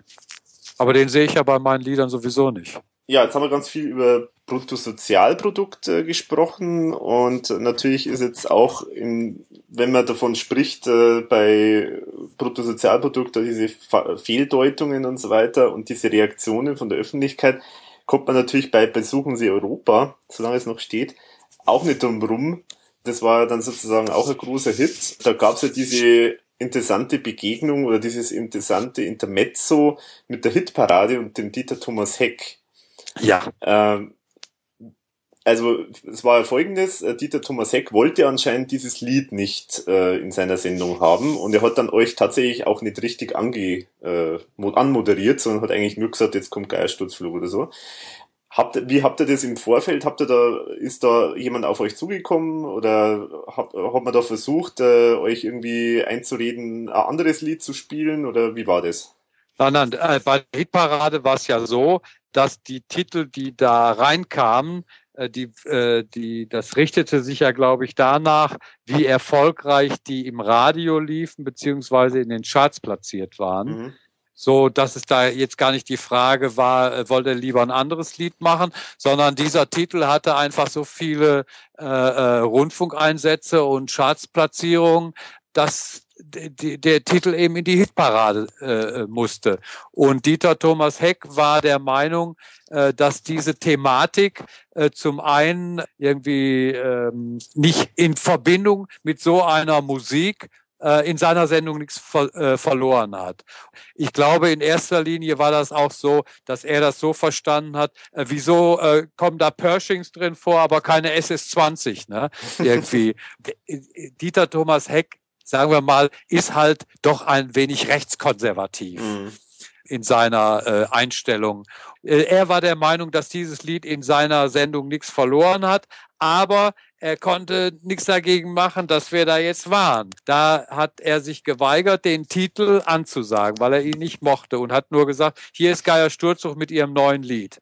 Und dann haben wir natürlich auch noch den ersten Platz gemacht und er musste uns äh, äh, dann äh, nochmal, also am Ende der Sendung nochmal ansagen und hat dann wieder gesagt, hier ist Geier Sturzfluch äh, mit ihrer Nummer 9 Nummer 1 oder irgend sowas. Mhm. Und dann kam noch dazu, dass man ja dann nochmal äh, vier Wochen später wieder hin musste, den Titel machen, um dann die goldene Eins abzuholen. Da kann ich mich jetzt nicht mehr dran erinnern. Ich glaube, da hat er den Titel auch nicht angesagt. Und er hat auch Jahre später hat er immer wieder in Interviews äh, mhm. äh, hat er sich darüber äh, ausgelassen über dieses Lied und dass das äh, sowas nicht in seine Sendung gehörte und ihm war die Musik zu lustig zu so einem Thema und er wollte halt das, auch dieses Thema nicht in seiner Sendung haben, offenbar. Auch, und, und letztendlich hat er ja irgendwann auch die Hitparade aufgegeben, weil ihm der Wandel äh, vom, vom reinen Schlager zu äh, äh, solchen Sachen äh, wie äh, Trio, Geier Sturzfluch und was da alles so mhm. äh, sich tummelte, das fand er einfach äh, nicht mehr so äh, toll. Also irgendwelche, irgendwas, habt ihr da vorher irgendwas erfahren oder so? Oder war das eine totale Überraschung für euch, dass er euch faktisch nicht äh, haben will? Ich habe das, ich habe das, äh, also wir haben das, ich kann mich nicht dran erinnern, dass das im Vorfeld irgendwie thematisiert worden ist. Und äh, das war nur, dass sich die Plattenfirma äh, aufgeregt hatte, dass er uns nicht angesagt hat und hat sich da beschwert bei der Redaktion und mhm. so. Für uns war, wir, wir waren sowieso betrunken. Also äh, von daher, äh, uns hat das, war das völlig egal irgendwie. Das, mhm. Weißt du, so, wir waren ein Haufen äh, Freaks da, äh, wir haben unser Ding gemacht, ne? Wir haben uns köstlich amüsiert, dass wir da äh, mit auch den ersten Platz gemacht haben und äh, ob der uns da angesagt hat oder nicht. Ich weiß noch irgendwie äh, beim, beim als wir das zweite Mal da waren und ich gesungen habe, kommt die Müllabfuhr und holt sich einen runter irgendwie. Ich sah aus dem Augenwinkel, wie er zusammenzuckte und sofort, ich weiß nicht, wie hieß der Jürgen oder so, der die Bänder da gestartet hat, äh, sofort Rainer. irgendwie Rainer kann auch sein. Äh, und und äh, äh den scheinbar gefragt was, was hat er da gerade gesungen? Der war irgendwie und dann hat's Ärger für uns gegeben und dann hat die Plattenfirma beschwichtigt und war alles irgendwie sehr ja war alles sehr lustig so. Und ich weiß ja auch noch irgendwie nach der ersten Hitparade äh, da war im, im, im Schweizer Hof, äh, wo, wir, wo wir alle quasi im Hotel gewohnt haben, da war die Hotelbar, man nannte sie Todeszelle, äh, weil da quasi keiner lebend rauskam. Irgendwie ich, ich gehörte auch immer zu den Letzten, die dann äh, da rausgingen. Und da war dann auch Dieter Thomas Heck. Und ich weiß noch irgendwie, wie der äh, mal äh, zur Toilette musste. Und unser kleiner Gitarrist Michael musste auch gerade zur Toilette. Und ich kam gerade, wollte gerade da raus. Und da stand der äh, äh, Dieter Thomas Heck da am Becken. Und der Michael haut ihm so auf die Schulter und sagt, na Dieter, während der während der am Becken stand und äh, das war alles irgendwie für uns war das alles irgendwie ein großer Spaß. Wir hatten allerdings, muss ich dazu sagen, in der Band vorher große Diskussionen, ob wir überhaupt in die ZDF-Hitparade ja. gehen. Ja. Weil wir hatten nämlich eine Fraktion in der Band, die da gar nicht hingehen wollte, weil die diese Sachen abgelehnt hat. Und ich habe mich Gott sei Dank in dem Falle durchsetzen können, weil ich immer gesagt habe, weißt du, das ist, da singt sie live, ne? Und wenn du was zu sagen hast, dann kannst du das überall sagen, ob das jetzt in der Hitparade ist oder sonst wo. Mhm. Ne? Mhm. Und das hat, hat meine Kollegen dann von der, von der Anti-Hitparaden-Fraktion scheinbar überzeugt. Und das ist das gleiche Problem wie mit der Bravo gewesen. Ne? Irgendwie, wir haben ja mit der Bravo nicht kooperiert, was alles saudumm gewesen ist. Ne? Weil sie haben ja trotzdem über uns geschrieben. Ne? Warum habt ihr Und, nicht kooperiert mit denen? Weil in der Band Leute waren, die all diese diese Sachen abgelehnt haben. Mhm. Äh, und äh, weißt du, das sind, das sind dann so, ach, keine Ahnung, weißt du, so, äh, die, die waren dann irgendwie, ähm, wie, wie soll ich sagen, irgendwie, äh, das war äh, Bravo, das war Teenie äh, Blatt oder so, ne?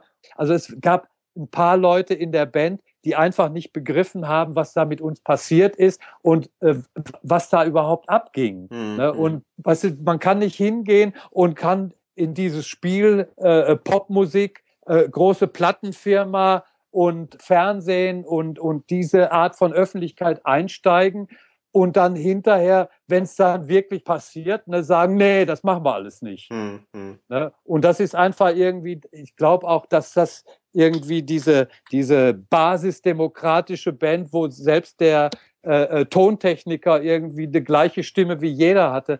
Demokratie funktioniert in einer Band nicht. Ne? äh, wenn ich allein überlege, wie wir schon äh, äh, im Vorfeld, als wir Bruttosozialprodukt mal ins Programm genommen haben, wie wir unseren Schlagzeuger überzeugen mussten, also der Werner und ich, dass, dass der ein, ein, ein Beat spielt, der diesem Lied gerecht wird. Der hatte da so Fuddelkram drauf, ne, irgendwie so Jazzrock-mäßig, ne, wo du sagst, irgendwie ist ja schrecklich, das, das hat doch mit dem, mit dem ganzen Ding nichts zu tun, ne. Und wir mussten den irgendwie beknien und überzeugen. Weißt du, da waren Kräfte in der Band, wie auch der kleine Gitarrist. Ne? Ich komme mit einem neuen Song an, habe einen Reggae-Song geschrieben ne? und er hat sich einen neuen Verzerrer gekauft ne? und mhm. sagt, ja, aber das nächste Song irgendwie, da müssen wir irgendwie eine Rocknummer. Eine Rocknummer. Ich habe da einen tollen Verzerrer. Und ich sage, ja, aber es ist ein Reggae. Ja, aber da kann man auch eine Rocknummer draus machen. Ich habe da so einen tollen Verzerrer. Und so ging das teilweise da ab. Ne?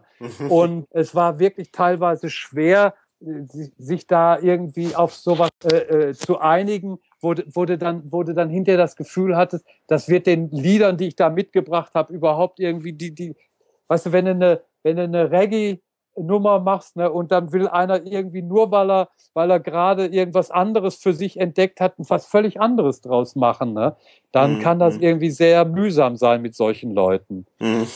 Ja, das kann man vorstellen. Also dieses Erlebnis sozusagen, dass, äh, äh, ja, also ihr habt euch da, wie du schon sagst, äh, eigentlich da ein bisschen so als Fremdkörper wahrscheinlich gefühlt, wie ihr dort in der Hitparade wart. So dieses Erlebnis gibt's ja auch von der ERV, also die ERV hat ja auch so einen ersten großen TV-Auftritt mit Alpenrap äh, in der Hitparade gehabt. Und ich genau, das, da waren wir auch.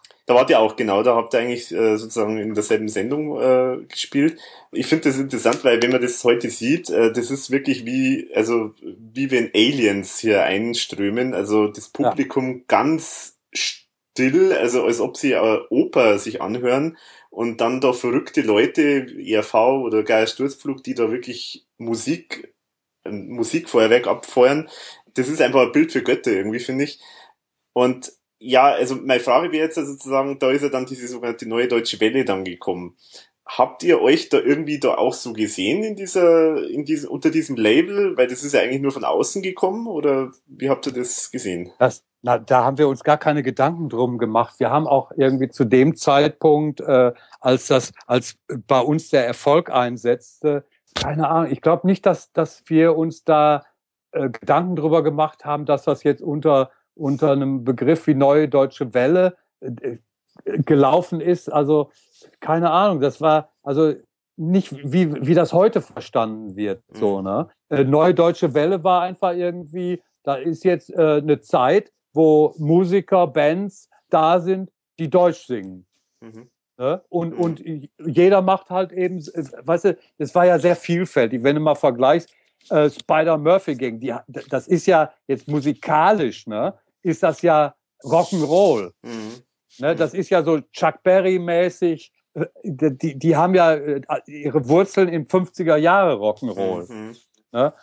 Ja, und du hast es vorher schon gesagt, äh, dass ihr da in derselben Sendung wart mit der ERV. Ähm, interessiert uns jetzt natürlich, äh, hab, wie waren's, habt ihr mal so äh, irgendwelche Berührungspunkte mit der ERV gehabt? Habt ihr die sonst irgendwie hin und wieder mal irgendwo gesehen bei irgendwelchen Auftritten oder wie, wie war das so? Äh, äh, wir haben, äh, ich erinnere mich nicht so ganz genau dran, äh, wir waren, glaube ich, mit bei Fernsehsendungen ab und zu mal, dass man irgendwo gemeinsam was hatte, so. Aber Auftritte war erst später irgendwie. Also quasi jetzt so vor zehn Jahren oder so kann ich mich dran erinnern, äh, dass wir, also so, weißt du, so nach, nach 2000 irgendwann mhm. öfter mal Auftritte, wo wir, wo wir zusammengekommen sind.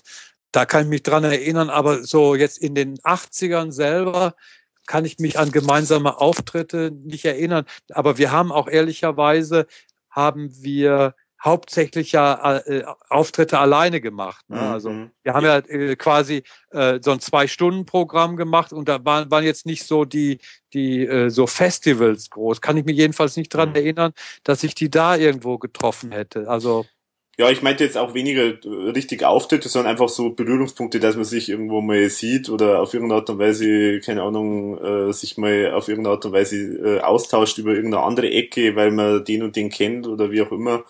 Also bei, bei Fernsehsendungen äh, äh, hatten, hatten wir Berührungspunkte, mhm. wo man sich unterhalten hat oder so. Mhm. Und äh, das war, glaube ich, auch gerade bei, bei dem ersten, wo die da mit diesen äh, komischen Schaumstoffverkleidungen äh, mhm. waren und so. Das war für uns natürlich irgendwie äh, auch so interessant, so, was sie so optisch gemacht haben.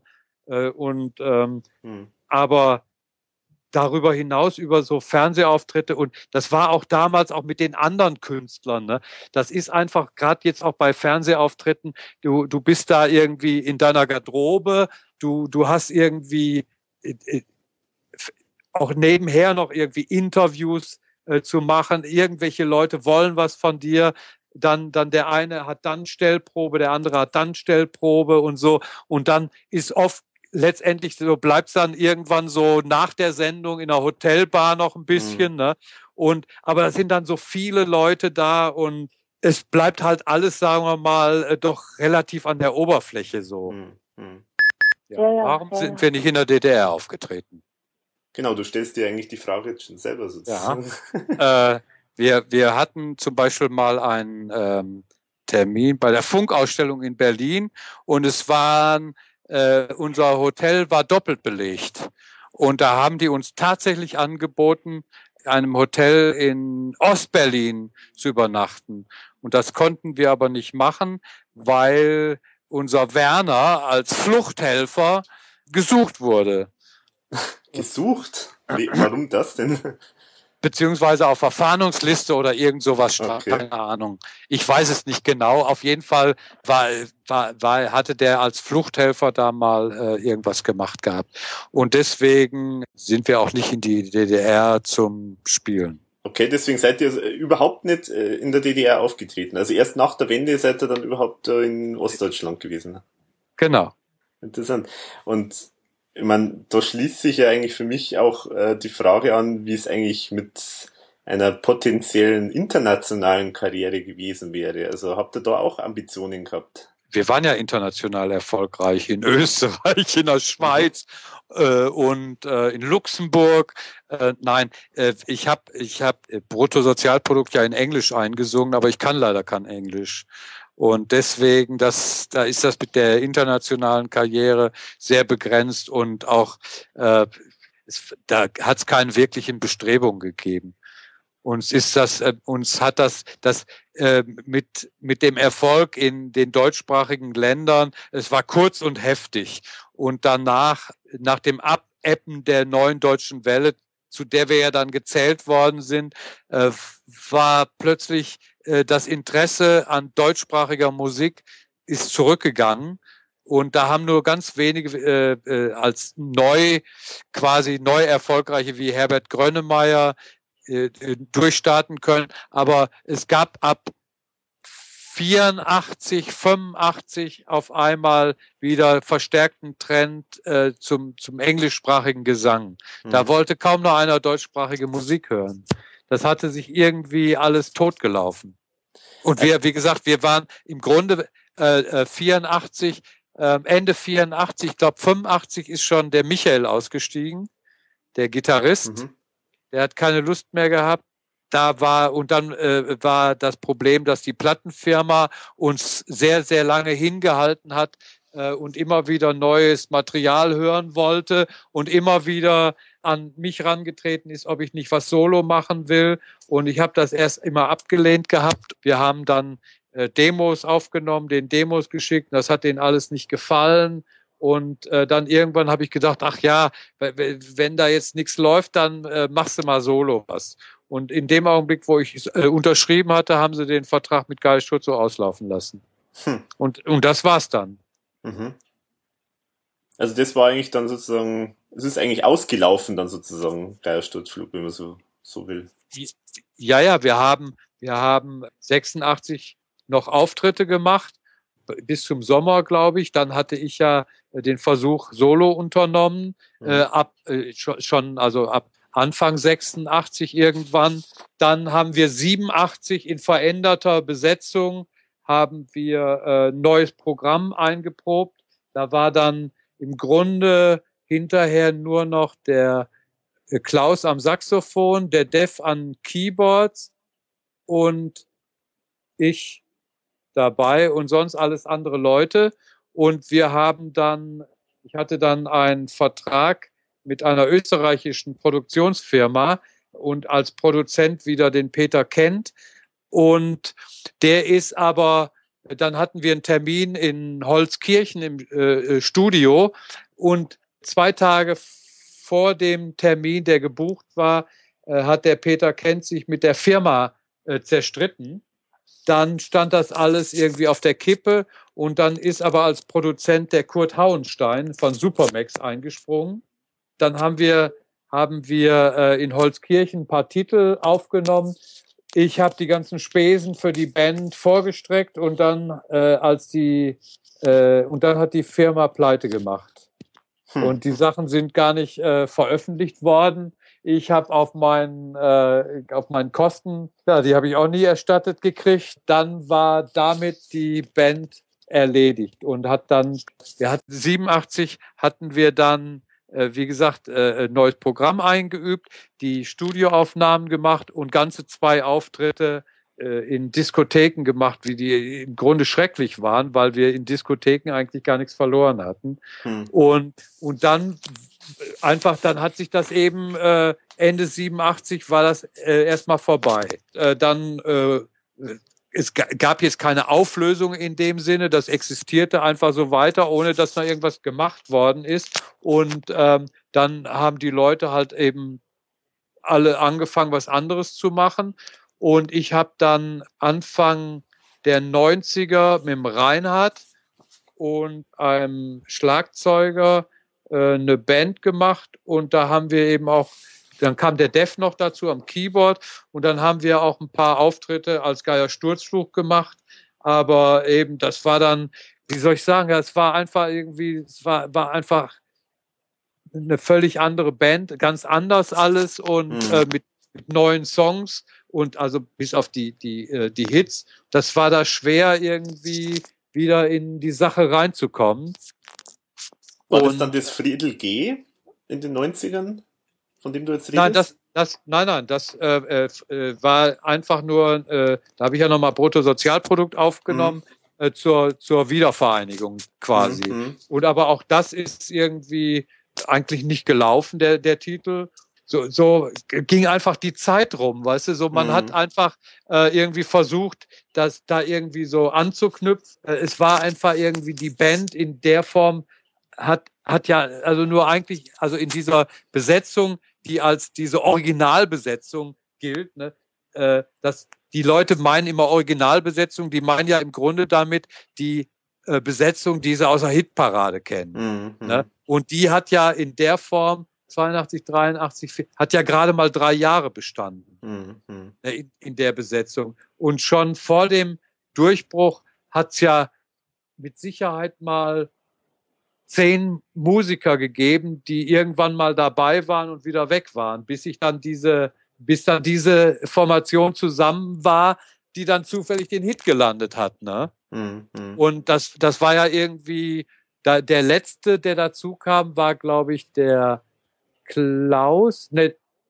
der, der Def war, glaube ich, der letzte. Äh, und der kam ja erst äh, zwei, 82 dazu. Das war alles mehr, mehr Zufall so, ne? Mhm.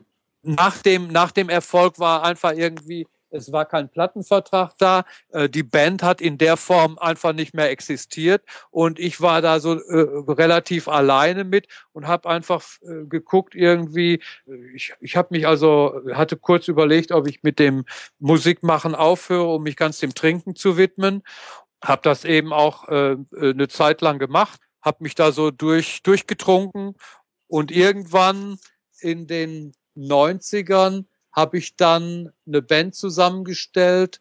Äh, ich weiß jetzt die Jahreszahl gar nicht so genau. Ich denke so ab 92 hat äh, es eine Band Geier Sturzog gegeben, allerdings nur ähm, als Quartett ohne Saxophon.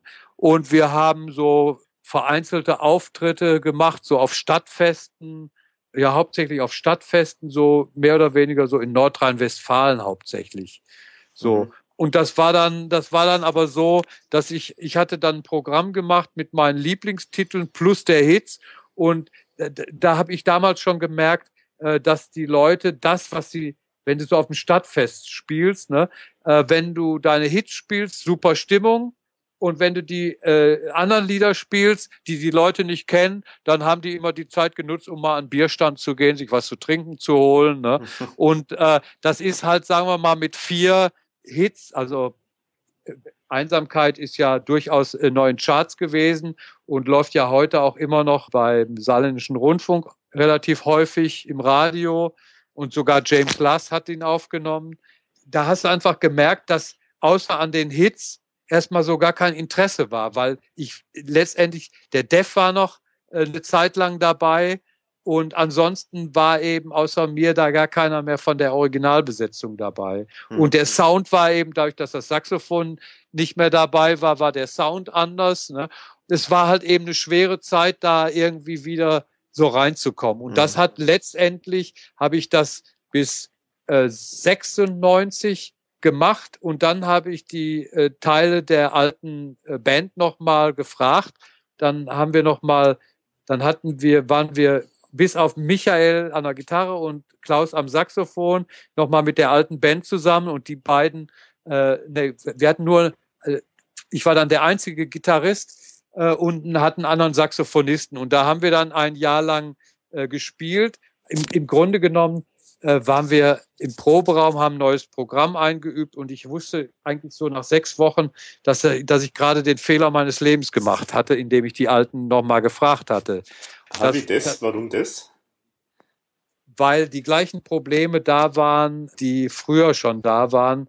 Äh, die, es gab ja mal eine Zeit, weißt du, so, so Augenblicke, noch vor dem Erfolg, wo man unterwegs war und wo wir uns so gestritten haben, dass wir äh, äh, auf dem Rastplatz angehalten sind, um uns zu prügeln, äh, sozusagen. Mhm. Ähm, also uns wirklich an die Wäsche gegangen sind.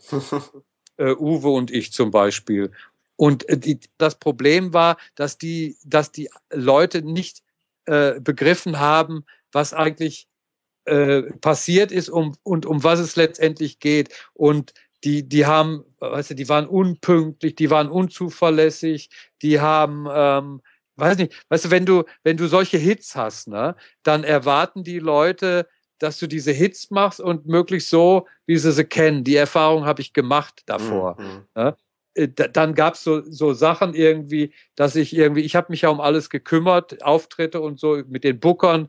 Äh, dann gab es zum Beispiel solche Sachen, dass der Booker am Montag anrief, nach den Auftritt vom Wochenende und sagte, wer hat denn da irgendwie rumgepöbelt? Hier wären alles nur Bauerndeppen. Ich sag, ja, sowas macht bei uns keiner. Hinterher stellt sich raus, dass unser Keyboarder das gemacht hat. Ne? Mhm. Und weißt du, das sind so Sachen irgendwie, wo du sagst, irgendwie bist du wahnsinnig. Mhm. Irgendwie, wie kannst du, wie kannst du sowas machen? Ne? Mhm. Und das, das sind so, weiß nicht, oder du stehst auf der Bühne, pure Lust am Leben, ne? Du, ich ich stehe da, zähle das Lied an und dann warte ich auf den Einsatz vom Keyboard, ne, vom Klavier und der steht da hinten und dreht sich eine Zigarette. Hm. Weißt du, solche Sachen, also völlig unprofessionell, ne? Hm. Und wurde, wurde einfach, äh, merkst irgendwie, du hast dich da nochmal mit Leuten eingelassen, die nicht wissen, äh, was, um was es da geht und welche Chance in dem Erfolg eigentlich jetzt, also, was, es ist ja auch so, dass man, dass man aus diesem Erfolg, eine, mit diesem Erfolg eine Basis finden kann, über die man auch seinen Lebensunterhalt verdienen kann. Mhm. Ne? Mhm. Was das ist ja nicht nur, dass man, dass man dann sagt irgendwie ja toll, wir machen Musik und so und äh, wir leben von Luft, Luft und Liebe, sondern du musst ja auch irgend, von irgendwas leben, wenn du mhm. als Musiker arbeitest. Ne? Mhm. Ne? Und äh, da musst du einfach ein paar Sachen äh, musst du auch richtig machen. Ne? Mhm. Und du kannst eben nicht hingehen und äh, irgendwie dein Publikum beschimpfen äh, oder äh, äh Zigaretten drehen, obwohl du gerade spielen müsstest. Mhm. Ne? Mhm. Solche Sachen gehen nicht. Oder du, du, du bist irgendwo engagiert in einem, äh, auf dem Stadtfest ne? und die Leute kommen nicht. Du bist da irgendwie und die Leute kommen nicht. Naja, sind zu spät losgefahren. Ne? Mhm. Und, und der Veranstalter sagt, ja, wo bleiben die denn? Ne? Und du musst den hinhalten, der, der rotiert da und, und äh, solche Sachen passieren. Und dann mhm. irgendwann war es halt so, äh, dass der Erste, der der dann wieder äh, keine Lust hatte. Äh, der Werner war der Bassist und dann habe ich äh, den äh, Carlo, mit dem ich, äh, für den ich schon mal für seine Band Moonbeats Songs geschrieben hatte, gefragt, ob er nicht äh, Bass spielen würde und der ist dann eingestiegen und der hat mich dann hinterher überzeugt, dass ich mich von den Leuten wieder trenne. Und dann haben wir äh, mit, dann hat er mir Leute besorgt in Münster, wo er herkam, hm. äh, wirklich. Hallo? Ja. Was war das? Äh, wirkliche Profis. Und äh, dann haben, dann ging das wieder aufwärts mit dem Live-Spielen und dann kam Markus, ich will Spaß Markus an und der, der nervte mich immer, ob ich nicht mal äh, äh, alleine zum Playback auftreten will. Ne? Mhm. Und dann habe ich immer gesagt, nein, das mache ich nicht. Hab den da irgendwie zwei Jahre lang vertröstet und dann hat eben Carlo irgendwann gesagt, ja, lass uns, ich würde da mitmachen, dann lass uns das doch mal versuchen. Ne? Und dann habe ich gesagt, okay, irgendwie, dann, dann bin ich wenigstens nicht allein, dann machen wir das, dann versuchen wir das mal zu zweit, neben den Auftritten mit der Band auch ein paar Playback-Auftritte zu machen. Also weißt du, wo mhm. Musik vom Band kommt, ne? Und so, ja. Und dann haben wir das eben ausprobiert und das kam total super gut an. Und auf einmal kamen immer mehr Anfragen, ja, äh, äh aber nur zu zweit, nicht mit der Band. Mhm. und dann wurden, wurden die Auftritte, weißt du, das war einfach irgendwie, äh, du brauchtest keine Soundcheck-Zeiten, äh, keine großen äh, Aufbauten und so, ne? Mhm. Ähm, das war für viele Veranstalter einfach, das war dann, glaube ich, so 98, 99 rum, ne? Und, und das, ja, das war dann so die Zeit, wo die, wo die äh, äh, Sänger alle DJ Ötzi oder sonst wie hießen, ne? Mhm. Und wo das so normal war, dass die Leute mit Playbacks auftreten, äh, mhm. aufgetreten sind. Und dann kamen immer mehr Anfragen für das Duo mit Playback und immer weniger Anfragen für die Band, weil es war ja auch, die Band war ja auch teurer. Ne? Und ja. du konntest jetzt Geier Sturzfluch für äh, weniger Geld kriegen für, das fing ja schon an, irgendwie, wie ihr braucht äh, sechs Hotelzimmer. Ne? Und jetzt mhm. brauchte man nur noch zwei Hotelzimmer. Ne? Und die Kosten waren einfach geringer. Also war es irgendwann so, dass es sich nicht mehr lohnte, äh, für zehn Auftritte im Jahr diese Band am Leben zu halten. Mhm. Und dann haben wir gesagt, okay, dann äh, hören wir mit der Band ganz auf und machen das eben zu zweit als Duo mit dem Playback. Da sind wir im Anfang ja noch mit Gitarre und Bass und Verstärkern und haben noch zu den Playbacks dazu gespielt oder zwischen den Songs haben wir noch zu zweit irgendwie so äh, Parts gespielt und so, ne? Und irgendwann haben wir das eben weggelassen, weil wir äh, mit dem Mikrofon in der Hand einfach lief das alles viel mhm. besser. Ne? Mhm. Und den, das war eine Zeit, wo den Leuten, die, die die interessierte das nicht, ob da eine Band war. Die wollten Geier Sturzug, die Hits, ne? Die wollten Animation, weißt du, so, äh, mhm. äh, wo sind die Hände? Und ja. das, und das haben ja die, die Kollegen hier, äh, Peter Schilling, Markus, äh, Fräulein Menke und so, die sind ja damals, als die äh, Wiedervereinigung war, sind die als ultimative NDW-Show äh, in, in der Ex-DDR äh, haben die sich schwindlig gespielt. Ne? Mhm. Und mhm. das ist ja alles im Anfang an mir vorbeigegangen, weil ich mich ja geweigert habe, das äh, zu Playback zu machen. Und haben quasi erst 99 damit angefangen und dann äh, lief das irgendwann immer besser. Dann hatten wir 99 die Hit-Revue gemacht, hatten da, glaube ich, 13 Fernsehsendungen sogar. Aber es war eben schon eine Zeit äh, durch die ganzen Privatsender, wo du im Fernsehen warst und keiner hat's gesehen. Hm, ja. Ne? Weil es einfach so viele Sender gab, ne, dass ausgerechnet immer, wenn ich im Fernsehen war, hat keiner geguckt. Also, weil du hast jetzt äh, so erzählt, äh, eben ja mit den Bandkonstellationen und und mit der Originalbesetzung und und äh, dass sich das natürlich jetzt alles in dann immer häufig geändert hat.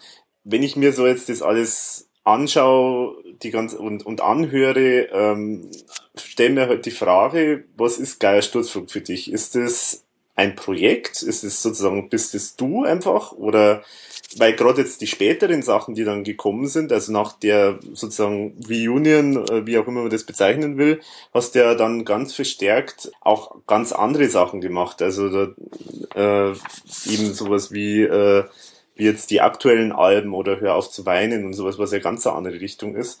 Also wie siehst du das? Jetzt, jetzt, äh, Geier Sturzfluch bin ich. Mhm im, also wenn es um die Songs geht, dann bin ich das schon ziemlich lange. Wie gesagt, es, äh, ich habe ja im Wesentlichen äh, äh, die ganzen Songs geschrieben. Ne? Mhm. Natürlich hat es im Anfang hat es ja eine kurze Zeit auch gegeben, wo ich gar nicht in der Band mehr drin war. Ich äh, habe ja die Band gegründet 79 und bin nach der Gründung kurz drauf wieder ausgestiegen und dann hat die Band äh, eine Zeit lang ohne mich gespielt und ich bin dann ja erst 81, also ich war quasi 1980 nicht dabei. Mhm. Das ganze mhm. Jahr 1980 war ich nicht dabei und da hat die Band irgendwie ähm, in der Zeit, äh, lass mir kurz überlegen, eins, zwei, drei, vier, fünf, sechs, sieben, acht oder acht Musiker, die gingen da rein und raus. Am Ende war äh, Geier Sturzsuchen ein Trio und die wollten sich Ende 1980 auflösen. Und da, äh, das war die Zeit, wo ich äh, die Transistors hatte, eine Band. Und wir hatten am Silvester 1980 in Hagen einen gemeinsamen Auftritt.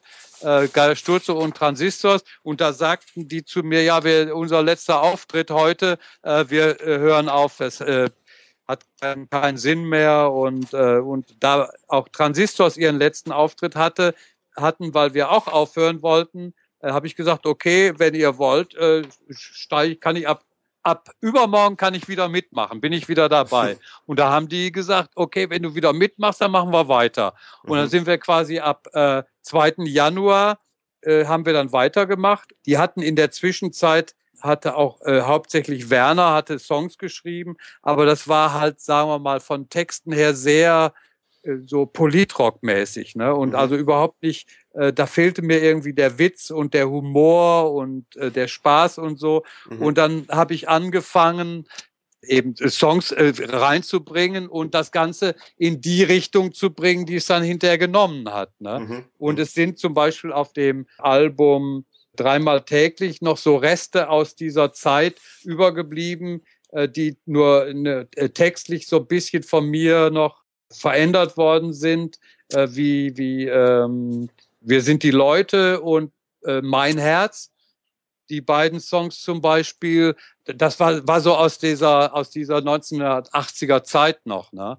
Und ich habe das halt eben irgendwie, ich wollte das Ganze irgendwie äh, viel ironischer und äh, lustiger und nicht so verbissen äh, machen. Und das war letztendlich das, was den Erfolg gebracht hat. Ne? Mhm, mhm, das Ganze einfach irgendwie ironisch zu, äh, zu machen. Und äh, es war, war damals in der, in der Zeit, wo ich dann wieder dazu kam, das war dann oft so, wir sind ja äh, viel im Proberaum gewesen und dann, ja, was machen wir denn? Ne? Mhm. Ähm, und dann haben sie mich alle angeguckt, was ich, ob ich Songs hab. Ne? Und manchmal, äh, was ich ja vorhin schon mal sagte, haben die ja versucht, aus meinen Songs irgendwie was zu arrangieren. Und ich sagte, aber der, der ist aber was völlig anderes geschrieben. Ne? Und, ähm, da haben die dann äh, versucht, irgendwie das in eine Richtung zu bringen, äh, die der da überhaupt zu den Songs nicht gepasst hat, was dazu geführt hat, dass ich manchmal in den Proberaum kam und äh, gesagt habe, äh, was machen wir denn? Ja, hast du einen neuen Song? Wo ich gesagt habe, nee, ich habe keinen neuen Song. Dann haben alle rumgedudelt, keiner hat irgendwie äh, gewusst, was er tun sollte. Und dann war ich so genervt, dass ich gesagt habe, ja gut, ich habe da doch noch was. Und dann wurde sich da wieder drauf gestürzt und äh, es war ein ständiger Kampf irgendwie, dass die Songs so wurden, dass sie wenigstens einigermaßen das geblieben sind, was ich da geschrieben hatte. Ne? Mhm. Natürlich hat es war es war in, in dem Sinne war das in der Zeit eine Band, wo alle äh, sich einbringen konnten, alle äh, mitgeredet haben und letztendlich ist auch sagen wir mal diese diese Zeit so was weiß ich so aus der aus der ähm, äh, die die ersten beiden Alben äh, auch da, klar, da, da ist schon irgendwie die Art, äh, was da gespielt worden ist. Ne? Da hat eben, haben sich eben auch viele Leute eingebracht. Das habe ich nicht alles so arrangiert, ne? sondern ich habe einfach die Basis, die Melodien, die Akkordfolgen und die Texte geliefert. Mhm. Ne? und, äh, und versucht dem Schlagzeuger irgendwie ähm, dazu zu bringen, wenigstens einigermaßen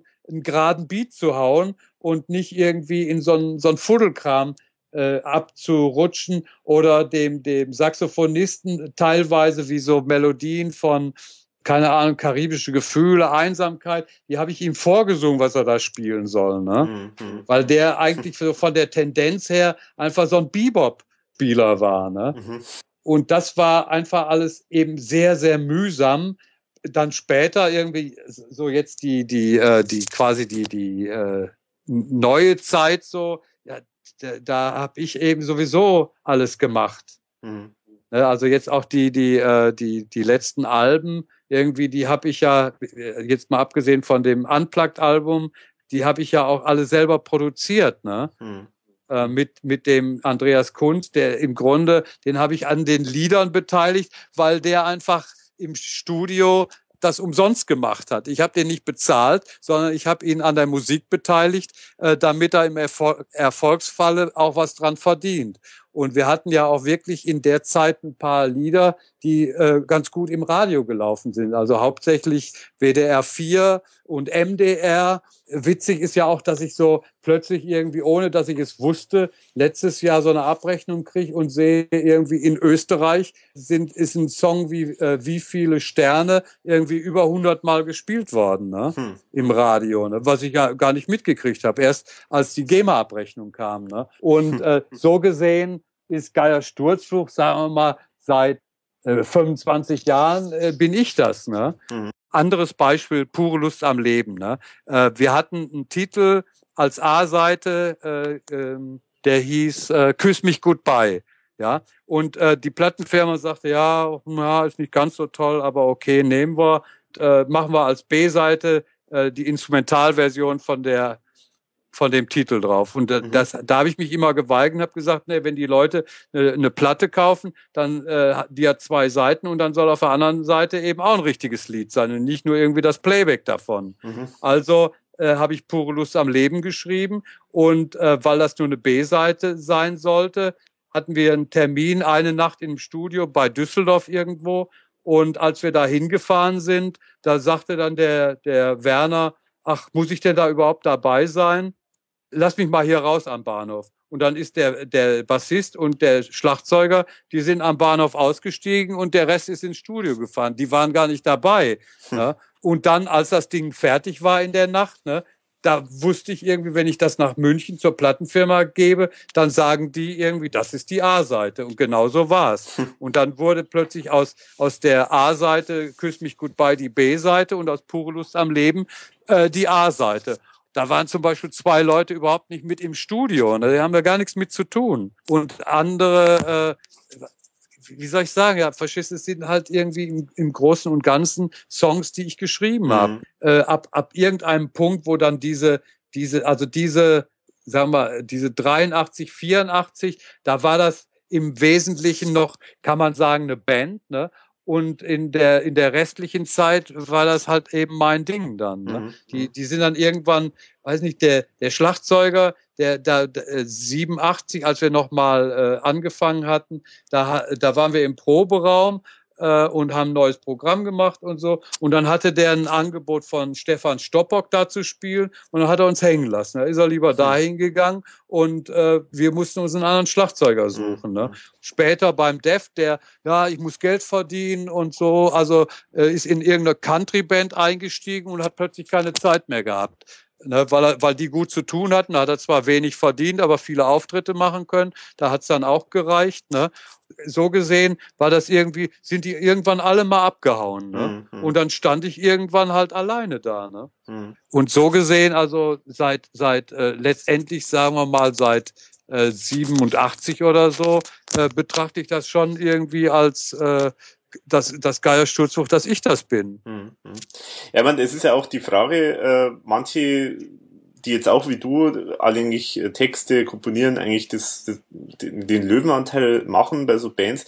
Manche haben ja auch dann dort durchaus mal so den Drang, manchmal zu sagen, ähm, ich, ich, ich möchte raus aus diesem Konzept, also ich möchte einfach was anderes machen und äh, ich fühle mich da jetzt nicht wohl, wenn das immer unter demselben Label läuft.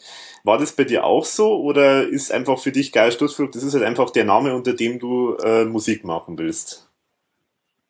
Ach, sagen wir mal so, mir ist das äh, äh, im Prinzip egal. Das ist ja auch das Dilemma, äh, mit, mit dem ich zu tun habe. Ich, weißt du, so als, als Künstler, sagen wir mal, der Künstler möchte sich weiterentwickeln. Ne? Mhm. Das Publikum möchte aber, dass der Künstler so bleibt, wie er ist. Mhm. Ja? Aber er soll äh, natürlich was Neues bringen. Ne? Mhm. Aber bloß nicht irgendwie was Neues. Ne? Äh, und das ist das Dilemma. Ne? Ich, ich mache mir da keine Gedanken drüber. Ich mache einfach, versuche einfach Songs zu schreiben. Ja, da ich mich musikalisch jetzt nicht irgendwie äh, so in, in dem Sinne festlegt, dass ich sage, okay, ich muss irgendwie das muss genauso klingen wie das andere, wie das Bohlen-Prinzip. Ne? Mhm. Also äh, hier Modern Talking. Ne? Irgendwie, der hat eine, eine, eine Erfolgsmasche und die wird abgekocht. Mhm. Ne? Und ich schreibe einfach Songs ne? und versuche die Songs so umzusetzen, dass sie mir gefallen. Ne? Mhm. Ne? Und da ich musikalisch ein großes Herz habe, ne? ich möchte nicht immer das Gleiche machen. Mhm. Weißt du, Bruttosozialprodukt habe ich gemacht, Besuchen Sie Europa war so ähnlich musikalisch. Ne? Mhm. Jetzt reicht's aber auch dann damit und irgendwann äh, entwickelst du dich weiter als äh, Musiker und äh, da kommt eben was anderes raus. Ja? Mhm. Und das Dilemma ist dann, dass du äh, einen neuen Song machst und sagst, oh, der ist aber klasse geworden. Ne? Und das ist dann ein schönes Lied. Und dann sagen die beim Rundfunk zum Beispiel Leute, ja, ist eigentlich ein schönes Lied, aber ist doch nicht geiler Sturzfluch. Mhm. Hat doch mit geiler Sturzfluch nichts zu tun, weil es eben nicht in das Klischee reinpasst. Ne? Ja.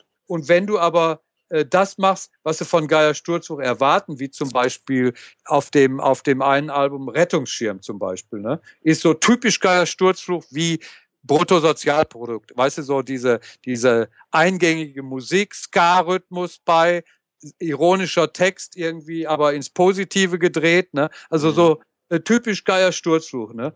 Und ja, und dann ist aber die Zeit eine andere, ne? Und mhm. dann sagen, ach, sowas will doch heute keiner mehr hören. Das ist irgendwie, weißt du, egal was du machst, ne? Das ist wie bei den Plattenfirmen. Die Leute bei den Plattenfirmen, ne, die erkennen erst einen Hit, wenn er auf Platz eins ist. Hm. Vorher erkennen die das nicht. Hm. Irgendwie, weil ich habe das, ich habe ich hab über Jahre immer wieder bei Plattenfirmen was angeboten gehabt, ne? Und dann kamen immer wieder so Sachen wie, ja, aber äh, versuch doch mal sowas wie, wie äh, die Ärzte. Und da mhm. brauchte ich überhaupt nicht gucken. Da wusste ich, die Ärzte sind in Charts ganz oben. Weil die nix, die Plattenfirmenleute, die hängen sich immer nur an irgendwas dran. Mhm. Und als Künstler, ne, ich bin der Meinung, dass du nur eine Chance hast, wenn du etwas machst, was anders ist als das, ja. was die anderen machen. Mhm. Ne? Aber äh, gleichzeitig merke ich auch, dass du es eben sch schwer gemacht kriegst, weil, weil nämlich alle so denken. Und ja. die bei den Rundfunkstationen auch, die, weißt du, geiler Sturzfluch, ne? Das sind doch die witzig, ironischen Tralala. Mhm. Und wenn du dann mit irgendwas ankommst, was in dieses Raster nicht reinpasst, ne, dann sagen die, ja, das ist doch nicht geiler Sturzfluch. Ist zwar ein schönes Lied, aber ist doch nicht geiler Sturzfluch. Ne? Mhm. Und mhm. äh, mit solchen Problemen hast du dann zu kämpfen mir ist es egal, ne, weil ich mir sage irgendwie, äh, ich möchte Lieder schreiben. Ich schreibe ja keine Hits, ich schreibe Lieder. Hm. Und Hits, Hits hatte ich ja schon. Hm. Ich meine, ist immer schön, wenn du Hits hast, ne? Aber ähm, ich bin, ich bin jetzt nicht mehr angetreten irgendwie dass ich sage irgendwie, ja, ich muss unbedingt einen Hit haben. Mhm. Ne? Ich will einfach schöne Lieder schreiben, äh, von denen ich glaube, dass die gut sind. Und ich schreibe das, was mir einfällt und versuche das so gut wie möglich zu machen. Mhm. Und hoffe natürlich, dass die Leute bereit sind, sich das anzuhören und zu erkennen, dass die Lieder vielleicht doch durchaus äh, schön sind, auch wenn die nicht so klingen wie Bruttosozialprodukt oder pure Lust am Leben. Mhm das äh, glaube ich, das erlebt jeder Künstler. Also das kennt man bei der ERV genauso. Also Thomas Spitzer ist da auch immer, will eigentlich immer was Neues machen, immer wieder neue Ideen äh, umsetzen und ja, das ist natürlich so ein klassisches Problem und die Flexibilität bei den Plattenfirmen, die ist in der Hinsicht da jetzt nicht so nicht so überragend. Ich meine, wenn ich jetzt äh, mir jetzt so das Gesamtwerk mal äh, äh, anschaue und anhöre von, von dir äh, bisher, dann erkennt man natürlich schon eine gewisse Handschrift äh, und äh, aber trotzdem ändert sich alles immer doch sehr stark. Also wie gesagt, dieses Album Hör auf zu weinen zum Beispiel, das sticht ja schon heraus, das ist schon was, was anderes zum Beispiel oder jetzt auch die ganz neuen Sachen. Aber was ich, was ich schon so als Gemeinsamkeit äh, erkennen meine, ist, dass selbst Lieder, die sehr, sehr nachdenklich sind äh, oder auch durchaus mal traurig, ähm, so für mich ein Beispiel zum Beispiel auf dem Hör auf zu weinen, die Olive zum Beispiel, das ist sowas. Das ist eigentlich ein relativ trauriger Text, aber er, er kommt in einem ziemlich gefälligen und fast schon fröhlichen Gewand daher. Und ich, ich meine, also es scheint mir so, als ob das so doch so ein Muster ist, dass das häufiger so der Fall ist da, da stellen wir halt immer die Frage, ist das, äh, also will, willst du eigentlich immer positive Songs auch machen oder, oder entsteht es einfach so? Wie, wie passiert das? Ja, sagen wir mal so, im Grunde meines Herzens bin ich ja ein positiver Mensch. Ne? Mhm. Also ich meine, jetzt, jetzt ernsthaft, ne? Irgendwie, ich, ich, ich bin jetzt über 60, bin von wirklich schlimmen Krankheiten verschont bisher.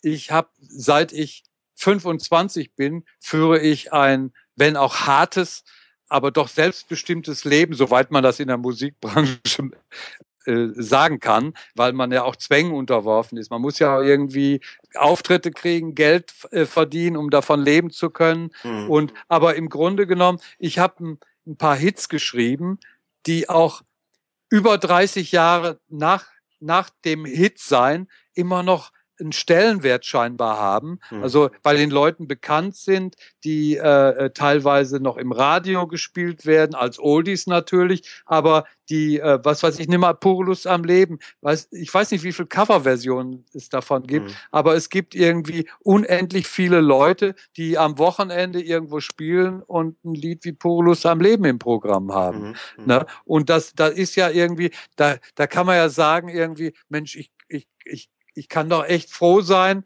dass, dass mir sowas eingefallen ist ne, und dass, mhm. dass ich da etwas gemacht habe, was scheinbar irgendwie mehr ist, als es damals schien.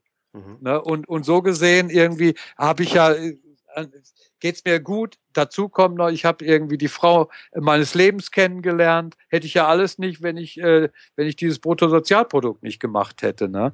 Äh, so gesehen kann äh, ich, keine Ahnung, ich bin irgendwie tief in meinem Herzen ein positiver Mensch. Das einzige Problem, was ich habe, dass meine Außenwirkung scheinbar nicht so ist. Dass die Leute immer denken, äh, ich wäre negativ. Aber das liegt daran, dass die zu positiv sind. Weil ich bin, ich bin kontra.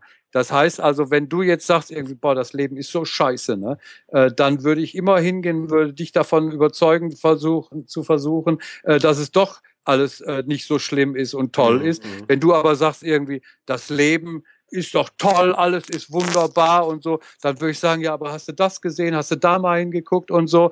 Ähm, mhm. ich, ich bin so vage. Dialektik sozusagen. So bisschen, ich bin, ja. Mhm. ja. ich bin vage vom Sternzeichen her. Ich suche den Ausgleich. Ne? Mhm. Und mhm. wenn mir einer zu positiv drauf ist, ne, äh, äh, sage ich, weise ich darauf hin, dass so toll ist das alles gar nicht. Mhm. Und das drückt sich scheinbar irgendwie diese, dieser Widerspruch zwischen einerseits positiv sein, aber das Negative nicht zu übersehen. Das drückt sich wahrscheinlich irgendwie in dieser Geschichte aus, dass eben dann kommt eben äh, so was wie besuchen Sie Europa mit äh, also was ja eigentlich ein sehr harter Text mhm. ist oder pure Lust am Leben noch extremer, äh, weißt du, schlachtet meine Katze, ne, tralala, ne, und gleichzeitig so eine happy Melodie dabei, ne. Mhm. Ähm, das ist wahrscheinlich dieser, dieser Gegensatz, ne, der irgendwie in mir drin ist. Mhm. Und der kommt eben im, im Zweifelsfalle kommt der eben äh, auch durch. Aber andere Leute sagen mir auch, dass in meinen Texten äh, irgendwo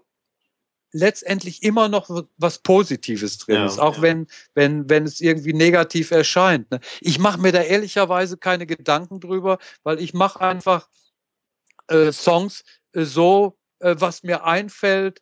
Weiß, es gibt auch Texte, wo ich mich lange Zeit gefragt habe, ja, um was geht's da eigentlich? Und erst später bei manchen Sachen dahinter gekommen äh, bin. Ne? Mhm. Äh, zum äh, Beispiel? Was, zum Beispiel Schlaflose Igel. Mhm. Kennst du das? Äh, ja, ich glaube, ich also ich habe es jetzt nicht parat, ehrlich gesagt, ja, aber ich habe schon das, gehört, ja. Auf Mahlzeit ist das drauf, auf dem ja, Album Mahlzeit. Ja, genau. Da, da habe ich, da, da habe ich mich äh, gefragt, äh, äh, um was geht's da eigentlich? Das ist so eine so eine Assoziationskette und so und äh, und irgendwann äh, war schon klar irgendwie, äh, also irgendwie ich ich ich habe Schlafprobleme. Und ich rasiere mich immer nicht. Irgendwie so ein schlafloser Igel bin ich, ne? Da sind einfach Sachen drin, keine Ahnung, irgendwie so, da, in dem Augenblick, wo ich das geschrieben habe, da hatte ich keine Ahnung, um was es da ging. Ich habe das einfach geschrieben, ne? Und dann irgendwann, ja, dann singst du das und, äh, und irgendwann so, werden dir so ein paar Sachen deutlich, aber das, das ist jetzt schon wieder so lange, ich erinnere mich an den Song selber nicht mehr. Mich hat, mich hat gestern einer gefragt, irgendwie, ob er, er fände das Lied äh, Der kleine Korken so toll. Er würde das gerne äh, aufführen, singen, ob er das dürfte und ob ich ihm die Akkorde geben könnte. Da habe ich ihm geschrieben, natürlich darfst du das singen, aber die Akkorde kann ich dir nicht geben, habe ich längst vergessen. weißt du, ich, ich mhm. schreibe ein Lied, nehme das auf und dann vergesse ich es wieder. Ja, ja weil damit Platz für Neues. Ja, ja weil mhm. damit da Platz für Neues ist. Ne? Mhm. Und dann gibt's natürlich irgendwann äh, so äh, Leute, die einen darauf hinweisen, irgendwie, Mensch, irgendwie die eine Zeile oder so, die hast du so ähnlich schon mal irgendwo gehabt oder mhm. irgendwie, oder zum Beispiel dieser Korken, der immer mal wieder auftaucht. Ne? Äh, das ist scheinbar irgendwie, es gibt so, weißt du, so äh, Bilder für irgendwas, ne? Mhm. Wie zum mhm. Beispiel dieser kleine Korken. Ich bin selber so ein kleiner Korken, der in dieses Meer, in dieses große Meer geworfen ist und einfach irgendwie mit den Armen rudert, um nicht unterzugehen, ne? Oder wie beim kleinen Korken irgendwie äh, dieses ähm, mit der Flaschenpost, äh, die Flaschenpost zerbrach und mitsamt der Botschaft untergegangen ist. Ne? Äh, das ist irgendwie scheinbar auch so ein Bild dafür irgendwie, man, man hat irgendwie so äh, diese, dieses Sendungsbewusstsein, was ja eben irgendwie äh, bei so Titeln wie Europa und pure Lust am Leben so rauskam. Und irgendwann merkst du einfach, dass das irgendwie verloren geht. Ne? Mhm. Ja, das wäre sowieso jetzt auch meine Frage gewesen, äh, ob du so, weil man merkt schon, also gerade jetzt in den Anfangsjahren, dass du ein gewisses, äh, ja, wie du schon sagst, so Sendungsbewusstsein hast oder zumindestens äh, scheint, meint man das äh, rauszuhören weil ja da einfach auch Botschaften halt über, übermittelt werden. Da wäre jetzt eben meine Frage gewesen, ob das jetzt, ob du jetzt da auch manchmal wirklich sagst, ich muss jetzt einfach ein Lied gegen, was weiß ich, Atomkraft äh, schreiben ähm, oder, oder entsteht das einfach so? Das entsteht so. Nur mal als Beispiel. Das, äh, äh, Rettungsschirm äh, kennst du, ne? Mhm. Äh, ich habe schon wieder den Refrain vergessen. Ich saß, ich saß vor meinem Computer, die Facebook-Seite offen und da steht dann immer, was, was steht da immer noch? Was machst du gerade? Mhm. steht da immer, was machst genau, du gerade? Ja. Und dann schrieb ich da so rein, die Notenpressen laufen heiß und dann regnet es Geld, komm unter meinen Rettungsschirm, sonst wirst du nass, bis äh, wenn der Euro fällt. Ich schrieb das da so rein, weil ich so dachte, ach, irgendwie schreib mal irgendwas da mhm. rein. Mhm. Hab das einfach da so reingeschrieben und auf Posten gedrückt. Im Nu war ein Kommentar von, von dem Erlacher, der bei, bei der Chartshow da immer am Computer sitzt. Mhm. Kennst du den? Ja, ja. Frank, Frank Erlacher, Frank mit dem Erlacher. bin ich da auch äh, über Facebook befreundet. Kam gleich ein Kommentar, das ist aber genial.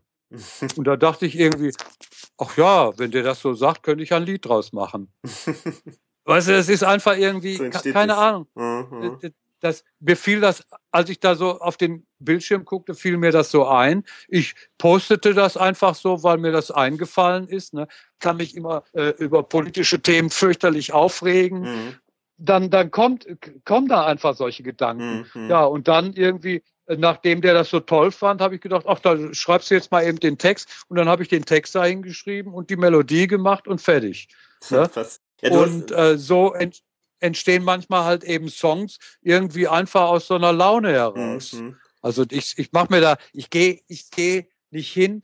Äh, ich habe äh, irgendwann angefangen, äh, die äh, in, vor ein paar Jahren, äh, ich habe früher immer erst die Texte gemacht. Ne? Mhm. Und dann irgendwann habe ich angefangen, erst die Melodien zu machen. Ich nehme meine Gitarre, klimper da drauf rum und fange an zu singen.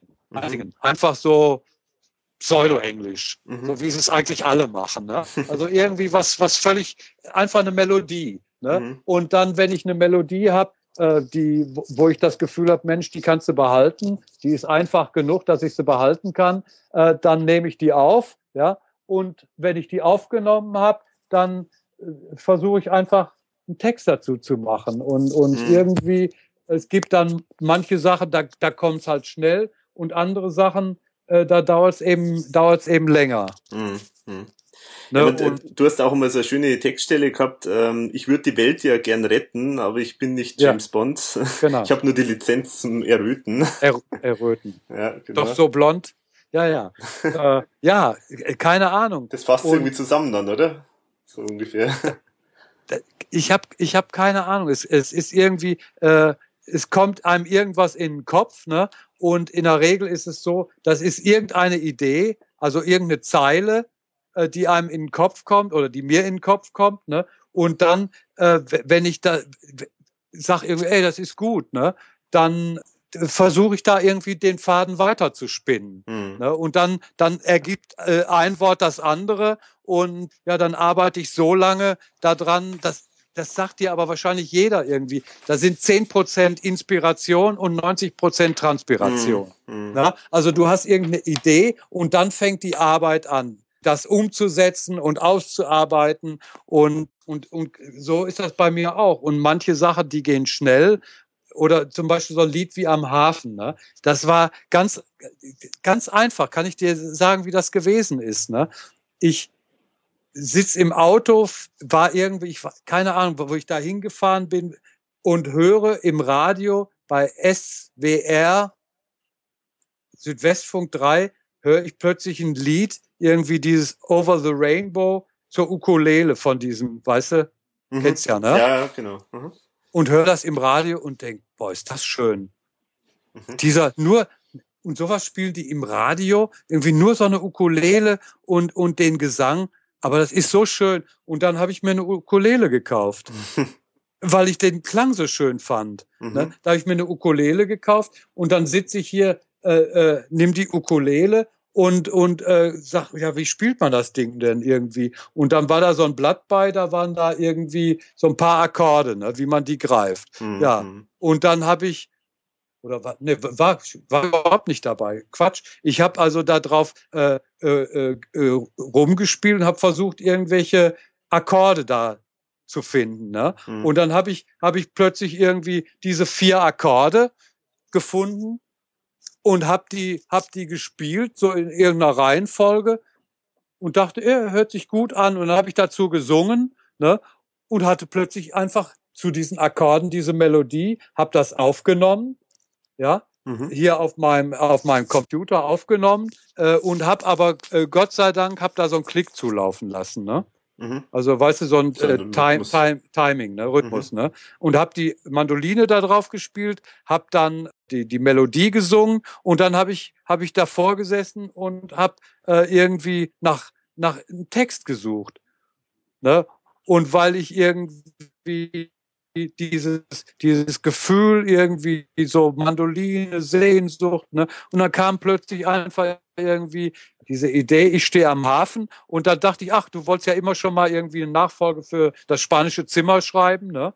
wie die Geschichte weitergeht. Ähm, und dann habe ich diese Geschichte geschrieben und habe die, habe das eingesungen und als das fertig, als ich das fertig hatte, dachte ich, das ist auch ein schönes Lied, gefällt mir gut. Und dann haben wir, haben wir äh, das arrangiert, aufgenommen. Und weil ich es nicht mehr so schön gesungen gekriegt habe, haben wir einfach den Gesang, den ich da als ich das geschrieben hatte, aufgenommen hatte, haben wir einfach genommen. Das war ja auf dem, auf dem Klick, ne, dass das timingmäßig stimmte, ne? Mhm. Und haben, haben den einfach genommen und gesagt, das ist ja gut gesungen, ne? Und dann, dann brauchst du das nicht neu singen und quäl dich darum. Irgendwie, weil ich dann irgendwie, als das dann so weit war, dass der Song äh, arrangiert und aufgenommen war, hatte ich schon wieder ganz andere Sachen im Kopf, ne? Ja, und einfach irgendwie die Tatsache, dass ich mir eine, Mann, eine, eine Ukulele gekauft habe und irgendwie da habe ich dann erstmal gleich das Lied drauf geschrieben. Hm. Ne, einfach, das hat mich inspiriert. Mhm. Und genauso ist das mit anderen Sachen. Dann klimperst du halt rum und irgendwoher kommt was und äh, dann versuchst du was draus zu machen. Mhm. Aber man erkennt ja dann doch irgendwie bei den Alben selber, erkennt man ja dann schon, dass die irgendwo so gewisse, so gewisses, äh, zusammen, irgendwie zusammengehören, die Songs von dem Album. Also, äh, wie ist es dann, also, weil man sowas wie Hör auf zu weinen, das ist ja wirklich ganz andere Stimmung auch. Äh, ist es so, dass du da am Stück einfach lauter so Songs geschrieben hast, die da so gepasst haben, oder wie äh, ist es ja. dann gekommen? Also, also äh, ich habe, ich bin ja äh, als als Musiker völliger Autodidakt. Ne? Das heißt, ich kann weder Noten spielen, noch habe ich irgendwelche Ahnung von Musik. Ähm, und weil ich irgendwann so das Gefühl hatte, es wäre ja eigentlich gut, irgendwie noch was zu lernen, habe ich mal für ein halbes Jahr Gitarrenunterricht genommen. Ne? Mhm. Äh, also hier der Gitarrist, der mit Markus unterwegs war, hatte ich irgendwie, der wohnt hier so ein paar Orte weiter und den hatte ich beim Auftritt war ich mit dem ins Gespräch gekommen. Er war ein netter Typ und erzählte, ja, dass er halt eben hauptsächlich auch Gitarrenunterricht gibt. Und da sagte ich so, ja, ich müsste ja eigentlich auch mal ein bisschen was lernen. Er hat gesagt, ja, ich kann dir ja Gitarrenunterricht geben, kostet 20 Euro die Stunde, äh, äh Dreiviertelstunde oder 25 oder irgend sowas. Ne? Mhm. Äh, und da habe ich gesagt, ja, ja gut, dann komme komm ich mal vorbei. Und dann hat er mir einfach ein äh, ein paar Sachen gezeigt, und zwar so, so äh, merkwürdige Akkorde, so Vierklänge, ne? Also nicht, nicht mehr so die reinen Dur-Moll-Akkorde, sondern so Akkorde, wo man nicht so genau weiß, ist das jetzt Dur oder Moll. Und dann hat er mir da was gezeigt und dann bin ich nach Hause, um, um das dann zu üben, habe ich dann die Akkorde immer auch Akkordfolgen gesucht, damit ich nicht immer äh, stur äh, was übe und habe dann diese äh, Akkordfolgen gespielt und dachte dann, ach, weil das so langweilig ist, nur die Akkorde da immer zu wechseln, ne, habe ich dann immer gleich eine Melodie dazu gemacht, ne, zu mhm. diesen mhm. Akkordwechseln, habe dann wenn, wenn ich die Melodie hatte, habe ich dann immer gleich einen Text gemacht. Und jede Woche, wenn ich da hinkam, sage ich, hier, ich habe auch gleich ein neues Lied damit geschrieben. Und da hatte ich diese ganzen Lieder, die auf Hör auf zu weinen sind, die habe ich, ich weiß nicht, wie viel, sind das elf Lieder oder was, ne? Die habe ich, glaube ich, in äh, relativ äh, klein, glaube ich, das Album, ja. Ja, die habe ich, glaube ich, die habe ich, glaube ich, alle innerhalb von drei Monaten oder so geschrieben. Jede Woche habe ich da irgendwie ein neues Lied geschrieben, ne? Mhm, mh. Und da war irgendwie, das war die die Zeit, wo ich auch irgendwann so das Gefühl hat, löst dich mal wirklich davon, ob das noch irgendjemand interessiert oder so. Schreib einfach wirklich völlig frei nur für dich. Mhm. Auch private, also persönliche Sachen, mhm. Lieder, mhm. ne? Die, die, die äh, sind, die habe ich eigentlich nur geschrieben, um, um äh, diese, diese Akkorde da zu lernen. Hm. Ne? Und dann hat mein Kollege, der Carlo, dem habe ich die, die vorgespielt, sagte, ja, schöne Lieder, aber irgendwie, nee, das ist nix und so, ne? Und dann irgendwann hatte der mal ein Lied, ne, habe ich gesagt, hier, guck doch mal auf deinem Keyboard da irgendwie. Und dann hat er angefangen, mal ein Lied da äh, zu arrangieren auf seinem Keyboard, ne? Mhm.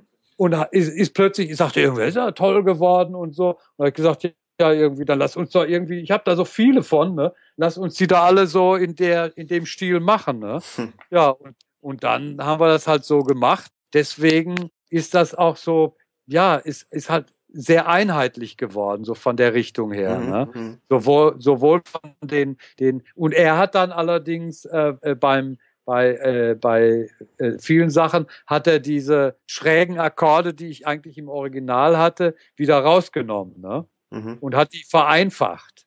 Hm. Und deswegen habe ich jetzt bei dem Unplugged-Album und auch äh, anderen Sachen habe ich viele von den Liedern nochmal neu aufgenommen. Das war der Hauptgrund, die nochmal neu aufzunehmen. Ah. Auf den, weil die, diese äh, Sachen auf ähm, äh, Hör auf zu weinen, das sind ja äh, gesampelte Sounds, das hat das ist ja nichts äh, echt gespieltes, sondern ist ja programmiert. Ne? Mhm. mhm. Da ich ja äh, eher auf äh, handgespielte Musik stehe als auf programmierte, habe ich eben so viele von den Liedern äh, nochmal eher in die, äh, auf diese Art zurückgeholt, wie ich sie eigentlich geschrieben hatte, mit den Vierklangakkorden und eben äh, handgespielt alles, ne? Und nicht mhm. so äh, so programmiert, wie das auf dem Album ist. Mhm. Und aber trotzdem durch das Programmierte ist natürlich, sagen wir mal, das sehr einheitlich geworden vom Sound her, weil das alles so die gleichen Sounds benutzt hat. Ne?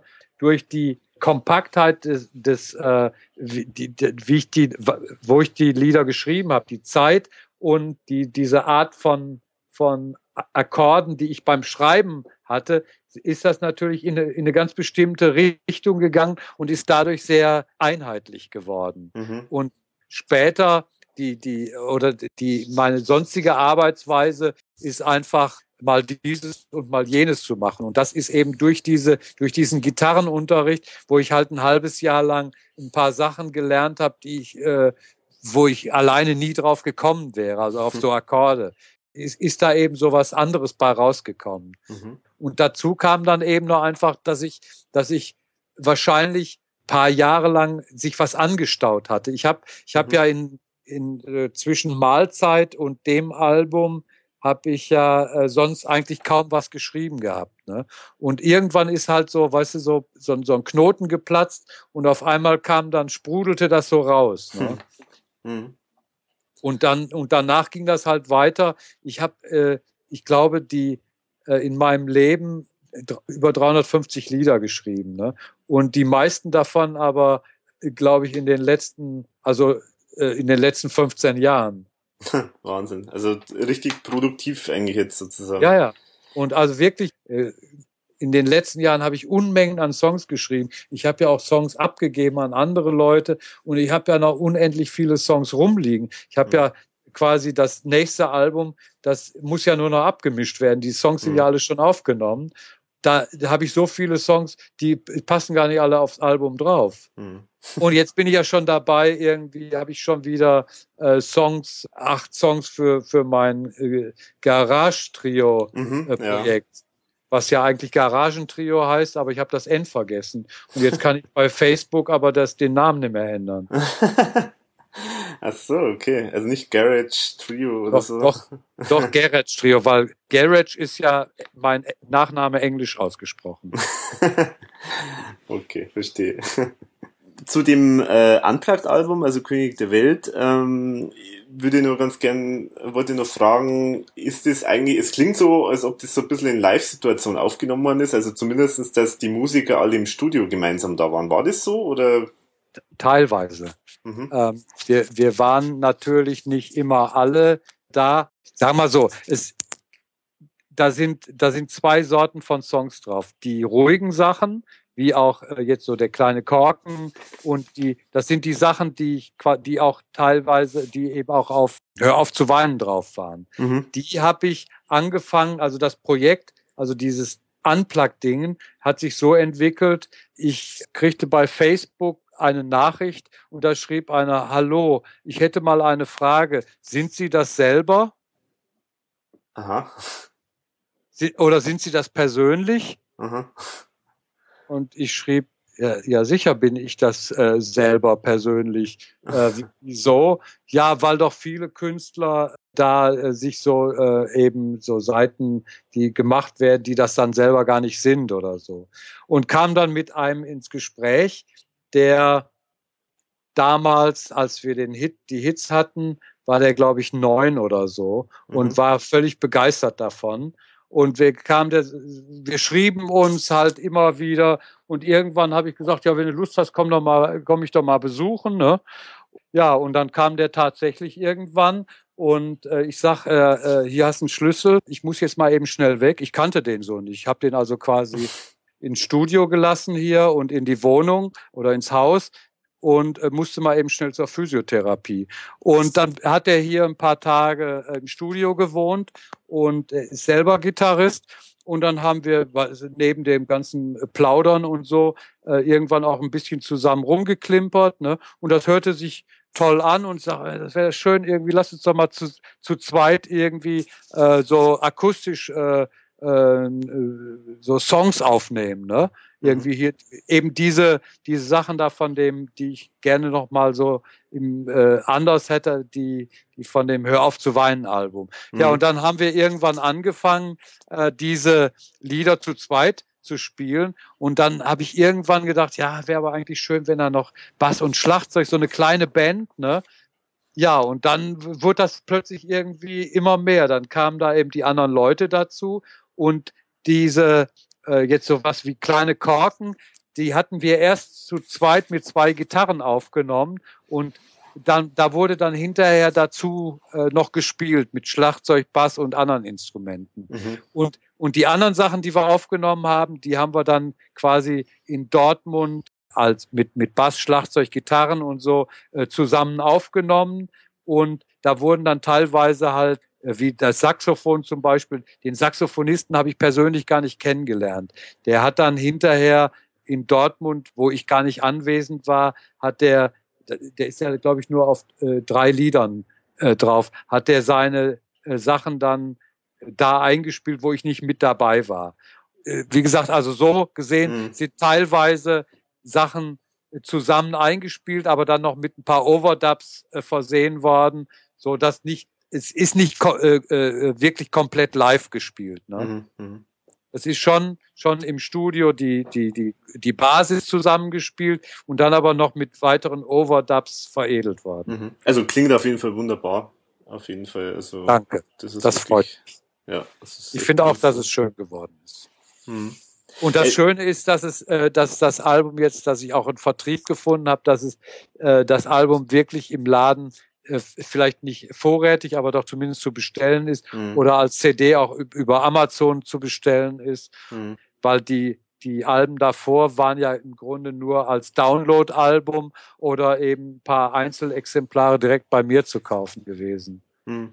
mhm. Und das, das Album ist jetzt, äh, wie gesagt, über einen Vertrieb auch wirklich jetzt so bundesweit eigentlich erhältlich.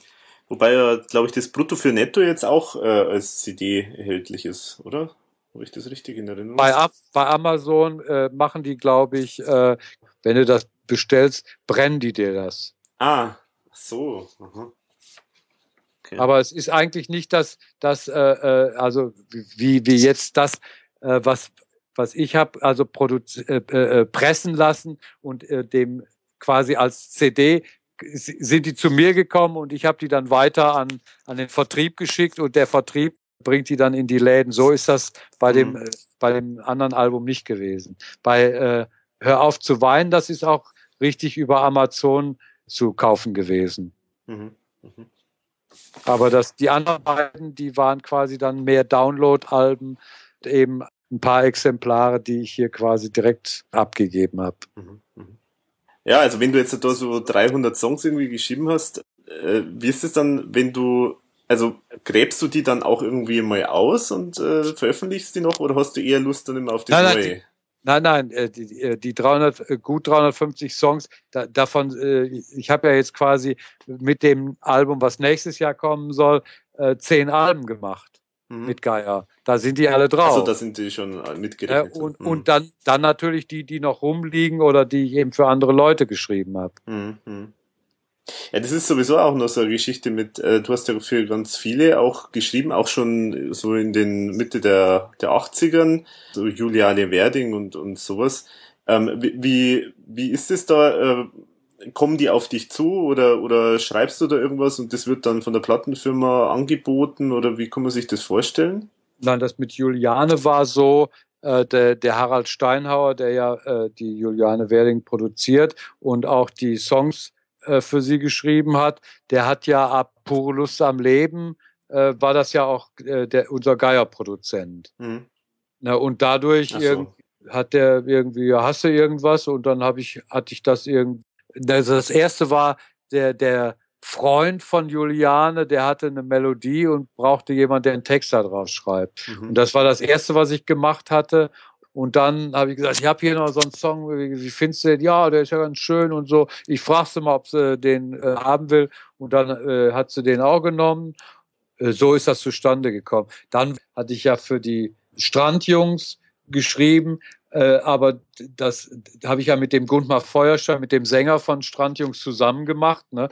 Und äh, später dann habe ich äh, durchaus, was weiß ich, so wie Mike Krüger, das kam mhm. so zustande. Äh, wir hatten eine Fernsehsendung und saßen abends in der Hotelbar und ich fragte ihn irgendwie, machst du eigentlich noch neue äh, CDs? Und sagte, ja, ich will jetzt gerade eine neue machen und so. Und dann sage ich, ja, irgendwie, äh, ich hätte einen Song, vielleicht wäre der was für dich, ne? Mhm. Und ja, lass mal hören. Und dann habe ich ihm mein, mein, mein äh, iPhone, äh, habe ihm das vorgespielt und da war er ganz begeistert. Ich sage, ja, ich habe noch mehr und so. Und dann war er vom zweiten Song auch begeistert und sagt, ja, hast du noch mehr? Ich sage, nee, aber ich kann mehr schreiben. Und dann habe ich Songs geschrieben und davon hat er, ich glaube, der hat vier oder fünf Songs auf dem Album, äh, äh kein, wie heißt er, äh, äh, zwei Ohrnasen oder so, zwei Ohrnase heißt das Album, genau. Ähm, da hat er gleich vier oder fünf Songs dann von mir genommen. Dann beim Album danach hat er dann wohl noch gefragt, ob ich was hätte. Und da habe ich gesagt, nee, ich habe im Moment nichts. Und weil ich so viele geschrieben hatte, äh, wo er aber dann, wie gesagt, eben so wenig von genommen hatte, habe ich keine Lust mehr gehabt, irgendwie, weißt du, so viel Arbeit sich zu machen, Songs schreiben und dann hinterher, weißt du, da schreibst du zehn Songs und hinterher nimmt er zwei. Ne? Mhm. Das ist ja mhm. auch alles irgendwie, das ist ja äh, Songs schreiben, wenn ich, wenn ich einen Song geschrieben habe, dann bin ich nachher ausgelaugt, dann bin ich fertig. Ne? Mhm. Richtig auch äh, physisch und äh, äh, äh psychisch bin ich dann wirklich, fühle ich mich schlecht. Hm. Irgendwie, weil das anstrengend ist. Bist du dann so, dass du dann den Song äh, am Stück jetzt dann fertig machen willst oder liegen die mal so rum oder? Wenn ich einen Song äh, schreibe, dann ist es, ich fange meistens mit dem Refrain an. Mhm. Ne? Also ich, das ist die Hauptidee und dann, wenn ich den Refrain habe, dann äh, habe ich meistens auch immer gleich die eine Strophe und dann wird's harte Arbeit. Und das kann dann immer auch ein paar Tage dauern, bis dann das Restliche alles zusammen ist. Und ich, auch bei den eigenen Songs ist es so, dass ich äh, selbst wenn ich äh, aufnehme und beim Singen bin, immer noch einzelne Sachen verändere. Und äh, wenn man auch äh, bei manchen Liedern, die ich mehrfach aufgenommen habe, wie zum Beispiel Hör auf zu weinen, ne? Mhm. Wenn du da auf den Text hörst, dann ist diese zweite Version, da sind noch Textänderungen drin. Mhm. Die, da, der, da sind ein paar Stellen, wo der Text anders ist als in der ersten äh, Aufnahme. Und äh, weißt du, da bin ich permanent irgendwie, äh, fällt mir noch was ein, was man noch verbessern kann. Und äh, solange das noch nicht abgemischt ist, ist immer noch irgendeine Chance, irgendwie noch was zu verbessern. Mhm. Und da und erst wenn das abgemischt ist und quasi äh, gepresst ist, dann ist es für mich erledigt. Und dann gibt's aber Songs, wo ich dann hinterher sage, irgendwie, ah, die muss ich nochmal neu machen. Weiß nicht, zum Beispiel, es gibt so auch so Sachen bei, bei dem äh, einen Titel, äh, die Mehrwegflasche, ne, die Mike Krüger auch aufgenommen hat. Ne. Irgendwie, da hatte der einfach noch eine Textidee zum äh, Refrain, wo, wo er den Text geändert hat, wo ich gedacht habe, irgendwie scheiße, warum ist dir das nicht eingefallen? Ne? Da, bei, bei mir heißt das, Mehrwegflaschen kommen irgendwann zurück. Ne? Mhm, mh. Und bei ihm heißt es, Mehrwegflaschen kommen immer zu zurück. Mhm. Ne, und, und irgendwie, als ich, als ich das hörte, irgendwie dachte ich, scheiße, irgendwie, warum bist du da nicht drauf gekommen? Das ist ja viel besser. Mhm. ne? und, und so geht's mir manchmal eben mit, mit eigenen Sachen, äh, mhm. äh, dass ich dann irgendwie sage, ja, wie, wie bei Hör auf zu weinen war so eine Stelle, vielleicht habe ich dir zu oft wehgetan. Ne? Mhm. Und mir ist hinterher, als das dann aufgenommen war, ist mir aufgefallen, dass es eigentlich nicht so einseitig ist. Ne? in, in, in, äh, in, wenn Beziehungen kaputt gehen. Mhm. Und dann habe ich in der Neuversion eben gesungen, vielleicht haben wir uns zu oft wehgetan. Mhm. Ne? Und das erschien mir einfach äh, eigentlich äh, genau stimmiger zu sein. Ne? Mhm. Und so, das sind ja nur Kleinigkeiten, ne? Mhm. aber irgendwie, wenn du dann so ein Lied aufgenommen hast und du kannst nichts mehr dran machen, irgendwie und dir dann sowas einfällt und sagst, Scheiße, Mist, mhm. warum äh, warum äh, ist, ist dir das nicht rechtzeitig eingefallen? Ne? Mhm. Und, und so passiert es eben auch beim, beim Aufnehmen und wenn ich das dann einsinge, plötzlich beim dran, äh, beim Einsingen äh, sich noch wieder was ändert, weil ich denke, irgendwie, das kann man irgendwie noch besser mhm. machen. Mhm. So. Ist auch mal passiert, dass du einen Song komplett fertig hattest und dann, wie es darum ging, den zu veröffentlichen, dann dir nochmal äh, angehört hast und gesagt hast, nee, den will ich jetzt doch nicht drauf haben? Ähm, ja, ja, ich habe Lieder hier liegen, die, von denen ich anfänglich dachte irgendwie, äh, die sind gut. Vielleicht sind die auch gut. Ne? Also wenn ich sie Leuten vorspiele, gibt's Leute, die sagen, ja, das musst du unbedingt rausbringen. Ne? Und ich selber bin, bin unsicher, ob's wirklich äh, mhm. gut ist. Das ist zum Beispiel so ein Lied fürs nächste Album äh, machen wollte. Ähm, und aber ich glaube, ich tue es nicht mit drauf. Mhm. Mhm. Ne? Und, und wenn es, es ist, keine Ahnung, es ist auch ganz schön oder so, aber ich bin nicht sicher, ob ich es wirklich drauf tun soll. Ne? Und weißt du, wenn du dann irgendwie sagst, okay, so ein Album, das muss eine bestimmte Länge haben und du hast mehr Songs als es unbedingt, weißt du, so ein, so ein Lied wie, wie so, so ein Album wie das Wildwechsel, da sind 18 Lieder drauf. Das ist einfach viel mhm. zu viel eigentlich, ne? Weil so, das, das, das hört sich ja gar keiner am Stück an, ne? Wurde, wo, wo ich immer denke, irgendwie, ja, weißt du, die Leute sollen viel für ihr Geld kriegen, ne? Aber manchmal ist es auch Blödsinn, ne? Dass du äh, sagst, lass lieber was weg, weil mhm. irgendwie überforder die Leute äh, nicht, ne? Mhm. Und es gibt eben so Sachen irgendwie in dem Augenblick, wo ich die schreibe, äh, finde ich erstmal äh, gut und und irgendwie nach einer Zeit kann es dann sein, dass ich, dass ich dann sage, vielleicht doch nicht so gut, ne? Und oder äh, ich habe noch was Besseres, mhm. sagen wir mhm. mal so. Mhm. Das kann, das kann passieren. Und jetzt äh, zum Beispiel, ich habe vor vor ach, keine Ahnung vor über zehn Jahren äh, Lieder geschrieben, die ich doch ich habe ich habe äh, äh, Lieder geschrieben und auch aufgenommen. Zum Beispiel sollte auf sollte auf Mahlzeit drauf. Schon wieder August aber in einer anderen Version. Ah, ja, also, andere Version, okay. Aha. Gleiche, gleiche Melodie, aber Musik anders. Das gefällt mir wirklich hervorragend, also ich finde ganz toll. Ja, aber äh, an, andere äh, Musik anders. Ne? Mhm, Hatte ich mhm. aufgenommen, richtig mit Schlagzeug und äh, Bass, mit richtig guten Musikern ne? und hab's dann aber doch nicht äh, veröffentlicht und hab jetzt die äh, für das Album das nochmal vorgekramt ne? Und habe das auf, auf äh, das ist das erste Lied, was auf so einer dreiseitigen Zigarbox-Gitarre gespielt ist. Ne? Hm. Und jetzt, wo ich das Album da äh, äh mit der Zigarbox-Gitarre machen will, äh, äh, finde ich plötzlich Lieder, äh, die ich mal geschrieben habe vor über zehn Jahren, wo ich sage, da würden die jetzt draufpassen. Mhm. Ne? Und, und jetzt nehme ich mir die vor und, und äh, äh, arrangiere die natürlich dann entsprechend für, für anderes Instrument möglicherweise, eben für die Zigarbox-Gitarre und äh, versuche das jetzt irgendwie dann nochmal äh, äh, anzugehen und äh, dann, dann kommt plötzlich, oder was weiß ich, ich habe äh, jetzt ein Lied, äh, das heißt Du darfst fahren, wenn ich trink. Das habe ich mit dem Reinhard äh, Bayerle, mit dem ich ja Brutto geschrieben habe, äh, weiß ich, 1990 oder so geschrieben. Das hat jetzt, hatte Mike Krüger zwar jetzt auf seinem Album schon, aber irgendwie, ich nehme das jetzt auch nochmal auf. Mhm, mh. Und weil ich habe es ja noch äh, nicht veröffentlicht oder eine Nummer T-Shirt heißt die, die habe ich auch 1990 mit dem Reinhard geschrieben. Die werden wir jetzt wahrscheinlich äh, im Zuge dieser, dieser äh, Garagentrio-Geschichte äh, aufnehmen. Und weißt mhm. du, da mhm. so liegt halt Zeug rum, wo, wo, wo ich eigentlich dachte, irgendwie, das kannst genauso gut wegschmeißen. Und auf einmal äh, äh für das äh, äh, äh, Projekt wird das jetzt passen. Mhm. Und dass da sowas passiert, ne, oder äh, dass, dass ich dann manchmal, ich habe Songs geschrieben, die, die dann hinterher vielleicht doch nicht so gut waren, aber wo ich sage, irgendwie, da sind auch ein paar schöne Zeilen drin und dann plündere ich die Songs und äh, benutze die Zeilen dann für was anderes mhm. oder so. Ne? Mhm.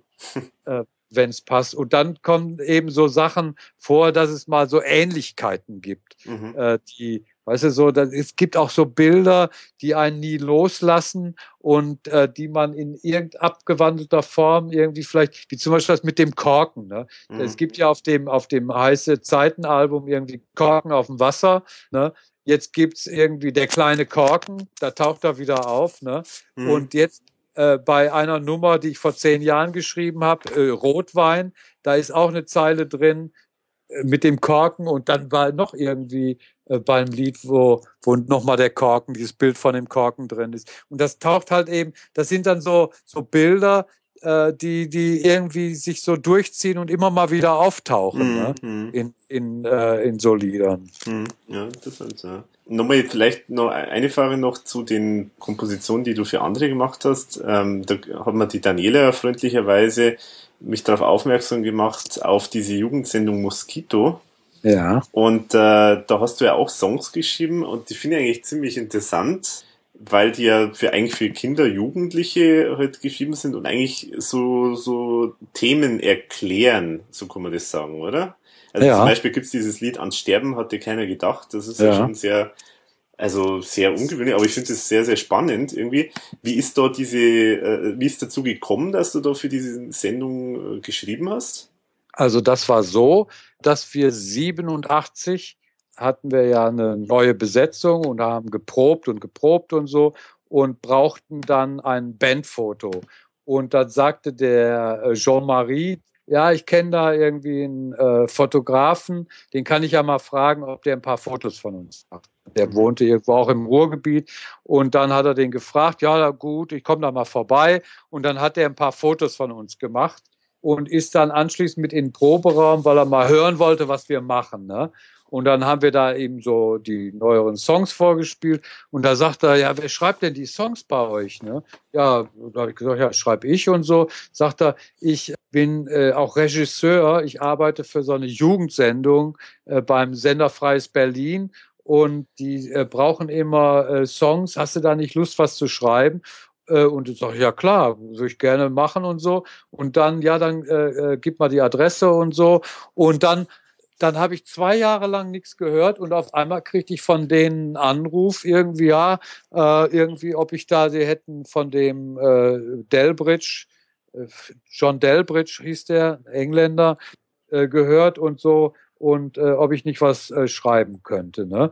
Und da, da geht's darum, du kriegst ein Thema vorgegeben mhm. und musst dann quasi da einen Text abliefern, den die da absegnen. Mhm, mh. ne? Und dann eben die Musik dazu produzieren. Und dann war irgendwie das erste Thema, weiß ich jetzt gar nicht mehr, was, egal. Auf jeden Fall äh, habe ich dann äh, zum ersten Thema äh, gleich äh, fünf Texte gemacht. Ne? und da waren die erstmal äh, äh, sehr überrascht, dass ich da so, so viel gleich anbiete, haben sich dafür einen entschieden. Äh, dann habe ich das gemacht. Und äh, dann kam irgendwann das nächste Thema und weil ich so schnell gearbeitet habe, die haben mich quasi angerufen, haben mir das Thema durchgegeben und zwei Tage später habe ich das habe ich geliefert. Ne? Hm. Und dann hat das irgendwann dazu geführt, dass wenn die Themen hatten, wo keiner mit zurechtkam und wo es plötzlich eilig wurde, dann haben sie immer mich angerufen. Ne? Hm. Und dann habe ich äh, halt eben ganz, ich habe meistens irgendwie immer, äh, wenn ich mit denen das Thema besprochen hatte, mich immer gleich dran gemacht und meistens irgendwie innerhalb von äh, zwei Tagen äh, habe ich geliefert. Ne? Und mhm. äh, so kam das halt eben. Und dann äh, habe ich, glaube ich, 13 Songs für die gemacht und irgendwann war das dann zu Ende mhm. mit der Sendung. Ja, und die Songs sind ja eigentlich bis auf einen, äh, glaube ich, äh, überhaupt nirgendwo eigentlich erschienen. Also die sind eigentlich nur in der Sendung mal gezeigt, genau. äh, gespielt worden und. Genau. Hm. Kann mir vorstellen, da gibt es vielleicht schon Leute, die das auch gern mal hören würden. Also.